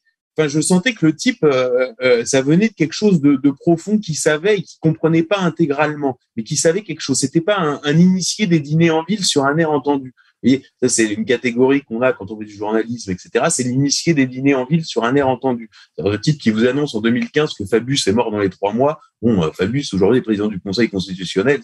Il n'est pas. Voilà, le type qui vous explique l'affaire Benalla, c'est les réseaux dormants de Squarcini à la préfecture de police de Paris.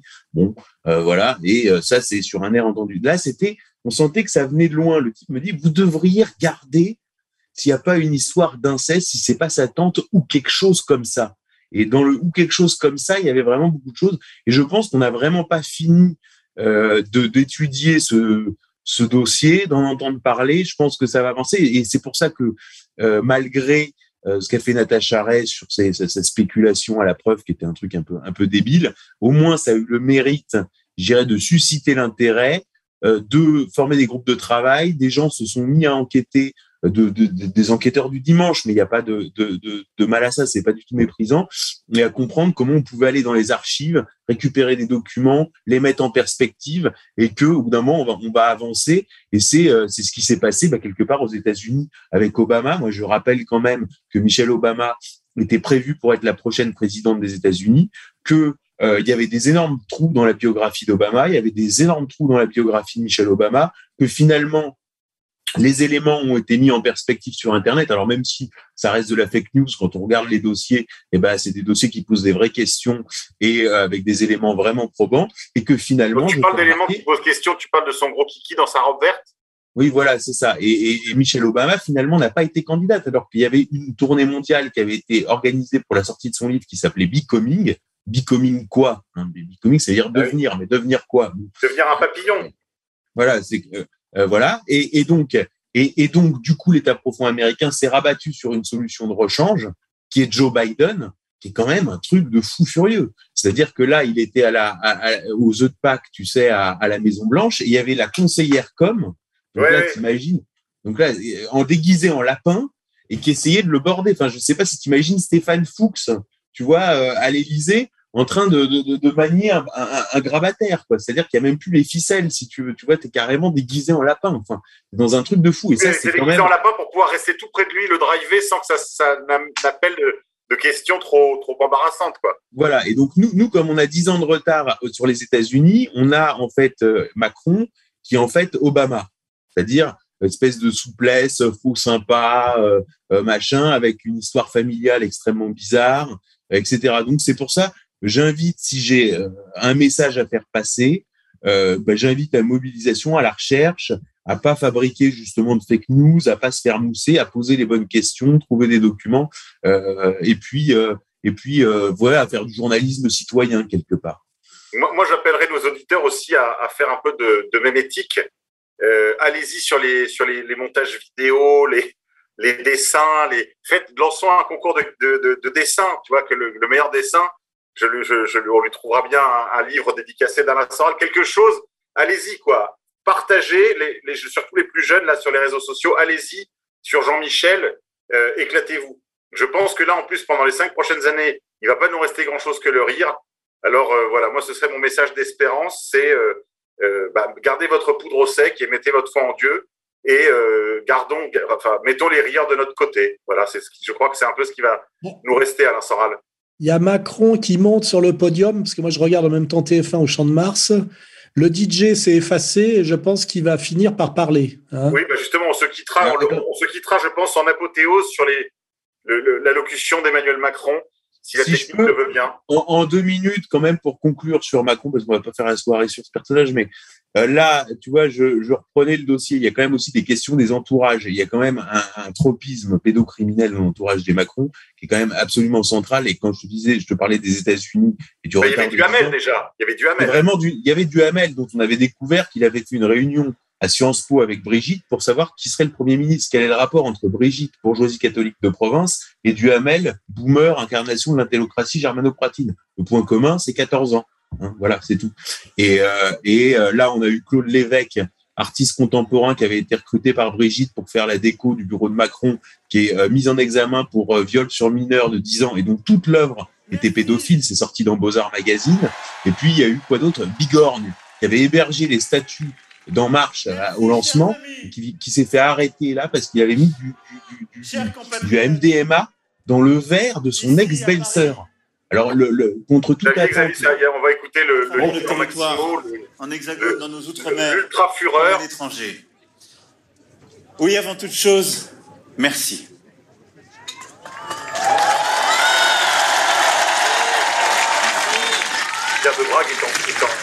Après cinq années de transformation, d'heures heureuses et difficiles, de crises exceptionnelles aussi, ce jour du 24 avril 2022, une majorité d'entre nous a fait le choix de me faire confiance pour présider notre République durant les cinq années à venir.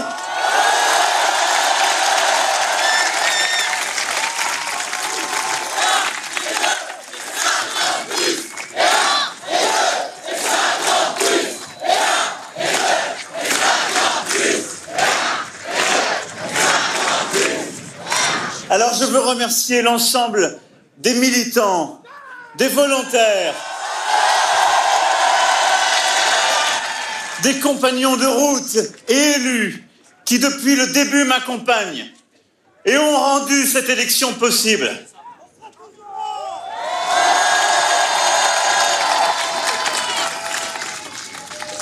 Je sais que vous n'avez pas ménagé vos efforts, avez donné tant d'énergie, partagé tant de convictions. C'est en frappant au cœur que vient la vérité. Merci. Et je sais ce que je vous dois. Merci.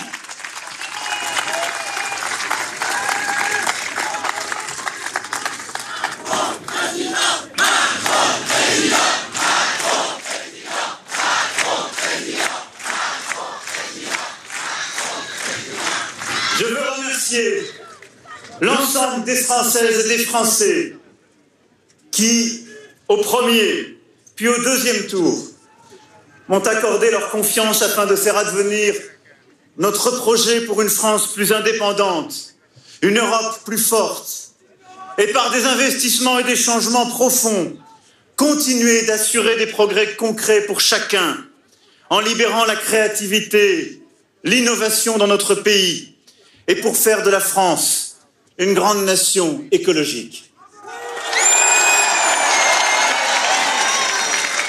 Je sais pas si on va sortir jusqu'au bout, Soral. Non, mais c'est marrant de faire de la France une grande nation écologique. Ça veut dire désindustrialiser la France encore plus. C'est- C'est marrant comme le. Je sais pas si c'est des mecs qui lui écrivent ça, mais ça s'adresse vraiment à des gens qui, qui ne comprennent plus ce que c'est que la cohérence et le sens des mots. quoi. C'est du en même temps euh, systématique. Et euh, C'est oui, même chanter, en là. même temps. il pourrait même chanter, ça serait pareil, même danser. On est vraiment dans, dans le, on est quand même dans quelque chose qui s'appelle la destruction du politique, parce que c'est quand même euh, le politique, c'est quand même euh, quelque chose qui demande une culture, euh, un certain sens logique, une capacité de projection. Et là, il y a vraiment un travail quoi de, de destruction du politique. Et, et c'est pas pour rien que ce mec-là, enfin, on l'a pas choisi pour rien. C'est un pervers. Il y a une dimension psychotique. Euh, c'est, il y a quelque chose. Moi, je ressens comme, comme quelque chose de très inquiétant. Autant, bon, Marine, on dirait la ménagère de, c'est la ménagère de plus de 50 ans maintenant. hein. C'est ce qu'elle incarne et c'est ce qu'elle est, qui aime les chats. Quelque part, ça nous rattache à quelque chose de très humain, euh, malheureusement, qui est pas spécialement brillant. Lui, euh, il y a une dimension de euh, sataniste, quoi. hein. ça pourrait être. euh, bah, D'ailleurs, je pense à moi, je pense à Zelensky hein, tout de suite. hein. Ce type a été fabriqué en laboratoire exactement comme le, virus du Covid, quoi. Pour moi, c'est clair et net. hein. Oui, ça c'est- clair. C'est de plus en plus net en fait. Plus le temps passe et plus on voit qu'en fait c'est une sorte d'automate, probablement sous programmation MK Ultra, comme vous le disiez tout à l'heure.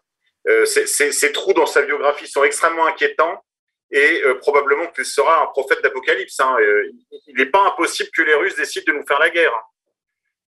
Parce que là, les Européens font des manœuvres de belligérance. Par exemple, euh, on livre du matériel. Je ne sais pas si vous avez entendu parler de ça. Il y a des munitions qui ont été livrées en Ukraine par le biais de la, du- du- de la poste euh, diplomatique française. Donc, il y a des boîtes de cartouches avec l'adresse de l'ambassade de, de France à Kiev. Et, et Euh, il semblerait qu'il y ait 50 officiers français euh, dans les sous-sols. Oui, d'Azovstal. Voilà. Et, que Zemmour leur a, euh, que Poutine leur a, a- a voulu négocier leur sortie en douceur et que Macron s'y serait opposé. C'est les Turcs qui racontent ça. Parce que les Turcs, en même temps, ils ferment l'espace aérien aux Russes pour donner le change en disant qu'ils sont membres de l'OTAN. Et en même temps, ils balancent des infos euh, pour, euh, pour enfoncer le- la France et la collaboration de la France dans l'agression de, dans l'agression de la Russie, parce qu'on est quand même euh, aujourd'hui dans une guerre pratiquement directe avec les Russes, hein, puisqu'on arme. C'est-à-dire que les soldats, il y a des soldats russes qui meurent tous les jours du fait de l'activité française guerrière en Ukraine. Il faut pas oublier. Et Poutine le sait. hein. Et, euh, et à un moment donné, il va nous le faire remarquer sévèrement. C'est pour ça que je dis que moi, je regarde vers Poutine. Hein. Je voilà, je regarde pas vers Marine. Je regarde Macron pour moi qui incarne la destruction du politique par quelque chose qui moi je, qualifierais de sataniste. Euh, et, et je vois bien comme alternative euh, euh, Poutine qui incarne exactement la même chose, c'est-à-dire le, le adulte, raisonnable, euh, défendant les valeurs et la tradition. On a vraiment ces deux figures, l'une de, ce qu'on appelle l'Occident, qui est le, bout du bout d'un processus de, en fait, de destruction civilisationnelle, et puis le sursaut civilisationnel qui est, qui est, qui est Poutine. Hein, et puis le, travail du mensonge médiatique et de la bêtise des animateurs pour nous faire croire que le danger, la folie, la déraison c'est Poutine, et que, et que Macron, dans la, d'ailleurs dans la droite ligne de l'Amérique, incarne euh, ce qu'on résumera par le progrès. Voilà. On est quand même là dans l'inversion totale des valeurs et quelque chose qui n'est plus rigolo comme la manipulation libérale libertaire qu'on pouvait trouver habile dans les années 70. Euh, On en a quelque chose qui est très inquiétant. Voilà, très inquiétant. Merci beaucoup Alain Soral, Pierre de Brague. Un dernier mot avant qu'on se sépare. Bah, en 2017, on avait été quand même très attentif aux, signes justement là de, de, de, gloire d'Emmanuel Macron lors de, lors, de, lors de son élection, c'est-à-dire la pyramide du Louvre, euh, certains, certaines statistiques, enfin certains résultats qui, qui faisaient état de 66,6% des voix. Donc euh, il y avait quand même quelque chose. Donc j'attends de voir ce soir si, pareil, on va avoir un petit festival de signes francs, francs, francs-maçons, ésotérico, illuminati, tout ce qu'on veut, histoire de s'amuser un peu. bah, déjà, vous avez l'obélisque le, le, de fer que, que, constitue la Tour Eiffel derrière lui. Champ de Mars, oui, au Champ de Mars pour, euh, pour Jupiter, parce que c'est quand même le président Jupiter. Et puis, euh, comme on peut pas trop parler de transsexualité et de travelo, là, bah, au moins on pourrait parler d'homosexualité, parce que ce soir, je pense que, outre Brigitte, on va voir euh, euh Gabriel Attal, euh, Stéphane Séjourné, son compagnon, euh, Clément Beaune, enfin bon, voilà, toute, toute la petite clique homosexuelle du, du gouvernement qui va danser, qui va faire tourner les serviettes toute la, toute la nuit. Là, voilà, c'est la cage aux folles. Hein. bah, c'est la cage aux folles. Bon. Attention, n'oubliez pas que je viens de prendre trois mois de prison ferme pour homo, euh, attaque homophobe en Suisse, hein, qui est quand même ouais. normalement le pays de la tolérance. Euh, donc, euh, n'oubliez pas qu'aujourd'hui, faire une plaisanterie de ce genre peut vous valoir une, une condamnation pour racisme du même ordre que si vous sortez une plaisanterie euh, qualifiée d'antisémite. Faut pas, ouais, n'oubliez pas ça. Hein. Alors, la DILCRA, la DILCRA et là, en ce moment, il regarde ailleurs, alors on en profite, mais c'est vrai que la, les cinq prochaines années, Pierre, je pense qu'il va falloir prendre des tickets, euh, des, des, euh, des, open tickets, euh, peut-être pour la Syrie, pour Moscou, ou pour, je ne sais pas où d'ailleurs, peut-être pour l'Afghanistan. Là-bas, au moins, on peut faire des blagues homophobes sans, sans risquer les, les, rigueurs de la justice talibane.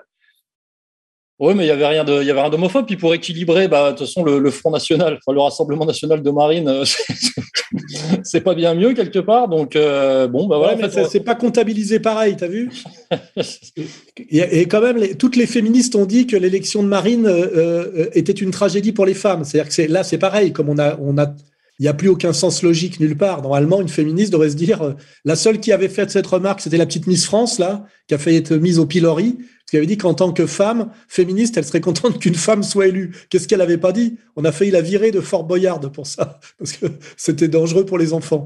C'est là où le problème, c'est que normalement, pour être le roi du discours, faut maîtriser la logique. Hein, ça s'appelle la rhétorique. Enfin, je veux dire, ça existe depuis la nuit des temps. Aujourd'hui, tout ça est foulé aux pieds. Hein. C'est, c'est, on peut, on peut faire du en même temps, dans, euh, systématiquement et dans tous les sens. Le, tout, tout, les, maintenant, les, les, discours politiques de Macron sont, sont sur l'ordre du mantra. Ça consiste en fait à. Il faut penser ambiance... printemps, Alain. N'oubliez pas de penser printemps. Ouais, c'est un ambianceur en fait. Il ambiance. Il ambiance. C'est le Macron de l'ambiance. Ce soir, en tout cas, moi, ça cache.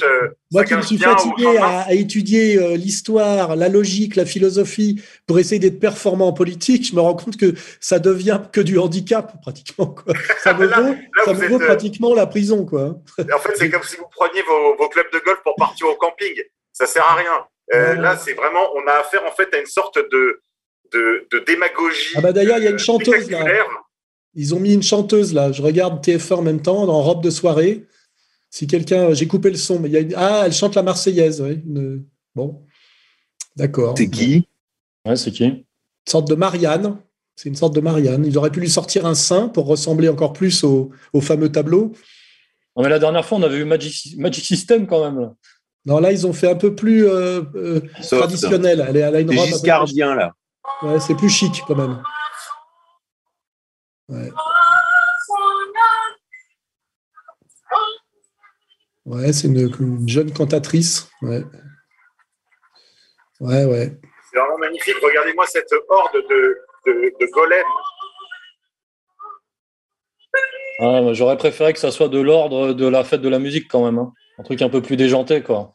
Ah, surtout quand tu écoutes les paroles de la, de la Marseillaise, c'est quand même des paroles guerrières, d'un virilisme euh, incroyable. Je veux dire, et, et on, on, on arrive à faire passer ça comme un truc woke. C'est, en fait, c'est, faut dire, on a, on a changé d'époque. Hein. Moi, je suis. Mais justement, Alain, il n'y a, pas grand monde, hein, cela dit. Tout à l'heure, les symboles, le fait que ça se passe au champ de Mars n'est selon moi pas du tout de bon augure, vous voyez C'est quand même l'endroit où on réunissait les troupes avant la guerre, hein, le champ de Mars. Donc, ouais, c'est vrai qu'elle chante la Marseillaise. Une guerre contre le Moscou euh, sans avoir l'air d'y toucher. Hein. Bah, moi, je, je, je, le redis, hein, c'est pas du tout délirant. Euh, le coup de l'Ukraine a loupé pour les Américains, enfin l'État profond américain qui a besoin de, bloquer les Russes maintenant parce que demain euh, ils ne pourront plus le faire, les Russes seront trop forts. Et comme l'Ukraine euh, s'est ratée, le pays d'après, si tu réfléchis bien, c'est la France. C'est à Macron d'y aller après, après Zelensky. Et c'est ce qu'on va peut-être découvrir assez vite là. Hein le, le, avec, n'oublie pas que Bruno Le Maire est exactement positionné en tant que ministre de l'économie. Il est encore positionné, il n'a pas changé de ligne hein, sur la guerre à outrance à la Russie. On est le pays qui a vocation de déclarer la guerre à la Russie après l'échec de l'Ukraine. Hein. Oui, voilà. ils avaient promis une guerre économique totale. Alors, ce qui est amusant, c'est que il y a trois semaines, ils avaient juré, leur grand Dieu, que c'était contrat au contrat, que jamais ils n'achèteraient le pétrole en rouble. Et en fait, l'Union européenne a pris cette décision aujourd'hui ou hier. Donc, euh, hier, je crois. Euh, vendredi, je veux dire. Euh, voilà, donc c'est une vaste, euh, voilà, c'est une vaste plaisanterie. Ces gens n'ont ni, ni principe, ni, ni colonne vertébrale, mais ils pourraient quand même bien nous engager dans la guerre Xavier Poussard, un tout dernier commentaire. Après, on va se quitter parce que j'avoue que faire passer une soirée en compagnie de ces golems, euh, c'est nerveusement très difficile. Je vais essayer pour ma part d'aller cuver mon, d'aller cuver mon, ma, ma, ma, tristesse, mon dépit, euh, et réfléchir à ce qu'il s'agira de faire pour les cinq prochaines années. Xavier Poussard. Moi, je te dis, ils, ils avancent à visage découvert, donc c'est très bien. Euh, je, tu vois, tu, parlais des symboles maçonniques, de la fête de la musique à l'Élysée, etc. Bon, voilà, je veux dire, tout, est sur la table. À la limite, c'est pas mal. Euh, c'est pas mal. Là, ils sont en train de faire passer des, un dispositif euh, pour requalifier les fake news euh, d'ingérence étrangère. Hein, en fait, de, de, requalifier les fake news en, en, ingérence étrangère dans un espèce de dispositif. Euh, je, dé, je, détaille tout ça dans les dans, les faits documents qui viennent de sortir. Euh, donc voilà, c'est-à-dire que bientôt on sera. Euh, mais c'est-à-dire que c'est à la c'est l'anti-Poutine, mais qui prend pour modèle Poutine. C'est-à-dire que la République en marche, en fait, c'est Russie unie. C'est-à-dire que tout le monde est obligé d'être, euh, même s'ils sont pas dans la République en marche, ils sont quand même tous dans la République en marche. Et euh, effectivement, et puis c'est pareil, quand on regarde la télé, c'est très intéressant. Ils nous disent, ils disent oui, les, les Russes euh, croient que la propagande russe, parce qu'en fait, c'est des vieux qui sont devant la télé. Ah bon? C'est hallucinant, quoi. C'est c'est absolument génial. Donc c'est une sorte de spectacle et en même temps, moi, je pense euh, profondément euh, qu'on est en train de changer d'époque. J'avais parlé, parlé de ce livre qui me semble central de Yoris Leskin qui s'appelait Le siècle juif euh, et qui était qui, qui, est vraiment un livre à, à lire, hein, qui est édité à la découverte. C'est pas du tout un truc de, de zozo euh, d'extrême droite comme dirait Marine Le Pen. C'est vraiment un, un ouvrage d'universitaire de Berkeley en Californie, elle, le siècle juif. Il a théorisé que le XXe siècle. Écrit par un homme de la tribu lui-même d'ailleurs. Voilà, non, voilà, tout à fait. Et, et, et, et, en fait, moi, je, moi, j'ai théorisé, enfin, à un petit niveau, qu'on sortait en fait du siècle juif. Et donc là, on est effectivement sur ce, ce point de, de bascule et, et, plus largement, on sort même de, de cette époque de, de, de, ce qu'ont été la lumière, de ce qu'ont été, de ce qu'a été euh, euh, la réforme, la réforme protestante, etc. On est, on est, on est vraiment en train de, de, de de basculer, de changer complètement de monde. Et, euh, et, et, à la fin, il reste ça, il reste, euh, il reste Macron et Brigitte, quoi, voilà. Et, euh, et qui en plus est à quelque chose de profondément insolent parce qu'ils se sentent tellement inattaquables. Là, par exemple, ce mois-ci, ils ont humilié deux journalistes qui sont des journalistes. Euh, Enfin, tu sais, Étienne Berthier, qui est le patron de CMI, de, du groupe de Kretinsky, disait il y a deux sortes de journalistes. il y a les, il y a les fouilles merdes et les lèches-culs. Bon, bah, là, c'est deux journalistes qui sont assurément pas des, des, des fouilles merdes, quoi. Et qui, qui, qui est Sophie des Déserts euh, de Paris Match, qui est la journaliste euh, la plus importante de Paris Match, et Anne Fulda, qui écrit les portraits dans le, le Figaro, tu vois, qui est l'ancienne maîtresse de, de Sarkozy. Enfin, c'est, c'est, pas un secret. Et donc, c'est vraiment des journalistes, si tu veux, qui, qui veulent bien faire. Et ben, ces deux journalistes se sont fait humilier euh, publiquement par Emmanuel Macron ce mois-ci. Des tas de gens se font humilier. Alors ça repose, il y a aussi un système euh, de corruption. Par exemple, on parlait de Bolloré tout à l'heure qui avait été humilié. Pinot aussi a été humilié. Mais bizarrement, on a appris derrière qu'il était quand même derrière Macron avec le point et, toutes ces structures parce qu'il avait eu une ardoise fiscale. qui avait été effacée, etc. Donc on est sur un système de corruption généralisée, un pouvoir qui avance à découvert et une civilisation qui est en fait l'anti-civilisation, qui est en train de s'effondrer comme le serpent se mord la queue. Donc, euh, donc je dis pas sortez le popcorn parce que je suis toujours plus partisan de l'action et, euh, et, euh, et, ne soyez pas simplement aussi des soldats digitaux, parce que ça aussi c'est une impasse, mais que chacun, à sa petite échelle, euh, fasse bouger les choses, calmement, en se demandant toujours calmement, j'insiste, en se demandant toujours si ce qu'il fait peut être utile et comment être utile et euh, sans euh, sans desservir euh, le but qu'il prétend atteindre. Donc donc voilà, ça continue quoi. La vie commence toujours demain, disait Jean-Marie Le Pen. Merci beaucoup, Xavier. Un, tout dernier mot, Alain. je regardais cette foule immense, cette énorme horde de, de golems, et je me demandais quand est-ce qu'on aurait le prochain attentat du drapeau? Sont pas si nombreux que ça en réalité. Hein. Non, non. Si tu enlèves les il n'y a personne. Mais, bon, c'est que ce sont quand même des millions de Français qui sont mesmérisés par ce spectacle télévisuel et, tous ces vieux devant leur télé, justement. Mais, mais, mais là, il y a des foules dans les rues de. quand même, une foule considérable, même s'ils ne sont pas des millions, euh, loin s'en faut. Ce sont les jeunes gens là qui anticipent leur bac, euh, qui anticipent voilà, la soirée du bac sur le champ de Mars comme ils le font tous les ans. Mais enfin, on pourrait très bien imaginer là que ce soir, une bombe pète sur le champ de Mars. Mais non, ce ne sera pas ce soir, mais ce sera bientôt pour continuer le gouvernement par le chaos. Oui, moi, moi l'espoir que j'ai, ça rejoint ce que dit euh, Xavier, c'est que normalement tous les signaux sont au rouge et si on regarde comment l'URSS a fini par euh, s'effondrer sur lui-même, c'est qu'à un moment donné, quand un, système est dysfonctionnel, quand une économie produit pas de la richesse mais de la dette, quand tout est basé sur le mensonge, quand il y a à la tête du pays des anti-élites euh, qui sont que corruption, spoliation, etc., il y a bien un moment donné où euh, le, réel revient violemment et où il faut payer l'addition. Donc, euh, si Marine avait été élue, euh, on, partait dans un truc un peu étrange qui était enfin qui, nous aurait contenté rapidement. Mais est-ce qu'il ne faut pas justement que le système dans lequel on est aille au bout vraiment pour que ça pète et qu'on puisse passer à autre chose? Et de ce point de vue-là, Macron est le, meilleur. Hein. Il va tout nous faire. Il va tout nous faire. Hein. Et, et je vois pas comment ça peut durer plus de deux ans avant vraiment qu'il se passe quelque chose de gravissime euh, à l'international et, et, sur le même sur le plan militaire. Parce que, euh, euh, euh, comment dirais-je, Poutine a gagné la guerre d'Ukraine parce qu'il est parti le premier. Hein, il nous a fait un Barbarossa qui a marché. Les Américains comptaient beaucoup là-dessus pour vraiment bloquer la progression russe qui les inquiète terriblement. maintenant que l'Ukraine a foiré, ils vont quand même être obligés de l'admettre. Hein, c'est fini. Les commentateurs vont être obligés quand même d'admettre que ça a foiré. Euh, celui qui doit prendre le relais, parce que les Américains ne peuvent pas euh, accepter l'atterrissage en douceur. Pour ça, le seul qui est capable, qui veut cette négociation-là, c'est Trump. Mais pour l'instant, il n'est pas revenu. Hein. ou alors, peut-être qu'à un moment donné, il, pourrait y avoir un coup d'État militaire aux États-Unis qui, qui destitue euh, Biden pour sénilité et trahison, ce qui est pas très dur, c'est la réalité, et qui mettent l'équivalent de Trump au pouvoir. On peut rêver de ça, hein, ça peut arriver aussi. Hein. C'est les gens qui disent que les Américains tirent leur marron du feu et que c'est les grands gagnants du conflit actuel et que et que l'Ukraine, ça va être le Vietnam pour les Russes qui vont pas en sortir pendant 30 ans. Je pense que cette analyse est totalement fausse.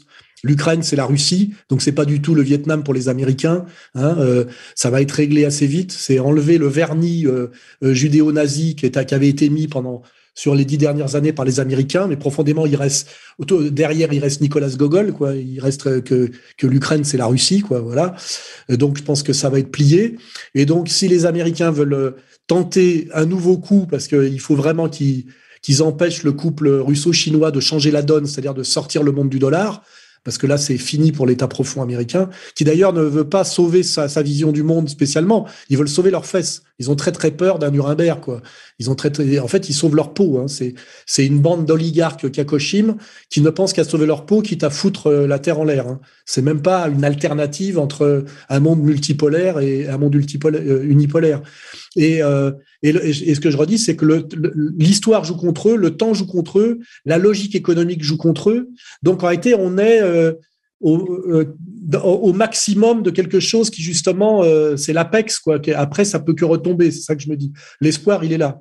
C'est que je pense pas qu'on puisse aller tellement plus loin dans la contradiction, dans le n'importe quoi, dans le mensonge, dans le pillage, et que forcément, ce qu'on appelle l'éternel retour du concret, hein, ça euh, ça, ça, va venir. Et en plus, il y a quand même un alignement réellement de planètes. Hein. Il, y a, il, il, il y a Xi Jinping, euh, il y a, il y a Poutine, euh, il, y a la, il y a la manière dont ça bouge en ce moment, euh, la manière dont l'Empire perd toutes ses guerres, en fait, euh, depuis qu'ils n'ont pas réussi à détruire la Syrie.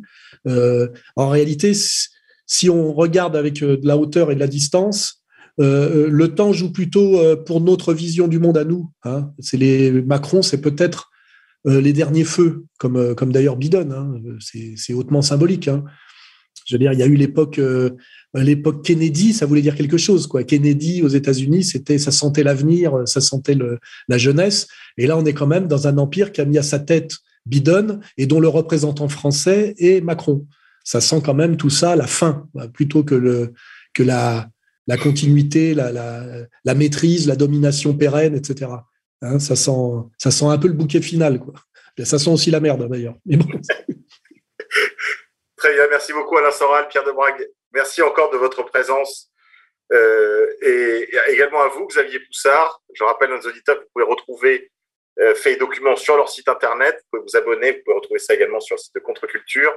N'hésitez pas, chers amis, à contribuer au financement associatif d'Alain Soral ainsi que au financement associatif de la rédaction de combat pilotée par Pierre Debrague, ici présent, et en conjointe avec l'équipe de RFM, la radio d'égalité et réconciliation, en continu sur Internet. Chers amis, on se retrouve bah, très bientôt pour un Pourquoi tant de haine, euh, le magazine des génocides imaginaires. Je vous remercie d'avoir suivi cette édition spéciale, le deuxième tour des élections présidentielles. Quant à moi, je vous souhaite encore une fois de euh, garder votre poudre au sec, de mettre votre foi en Dieu et euh, de garder le sourire pour les cinq années qui s'annoncent difficiles. Chers amis, à la prochaine.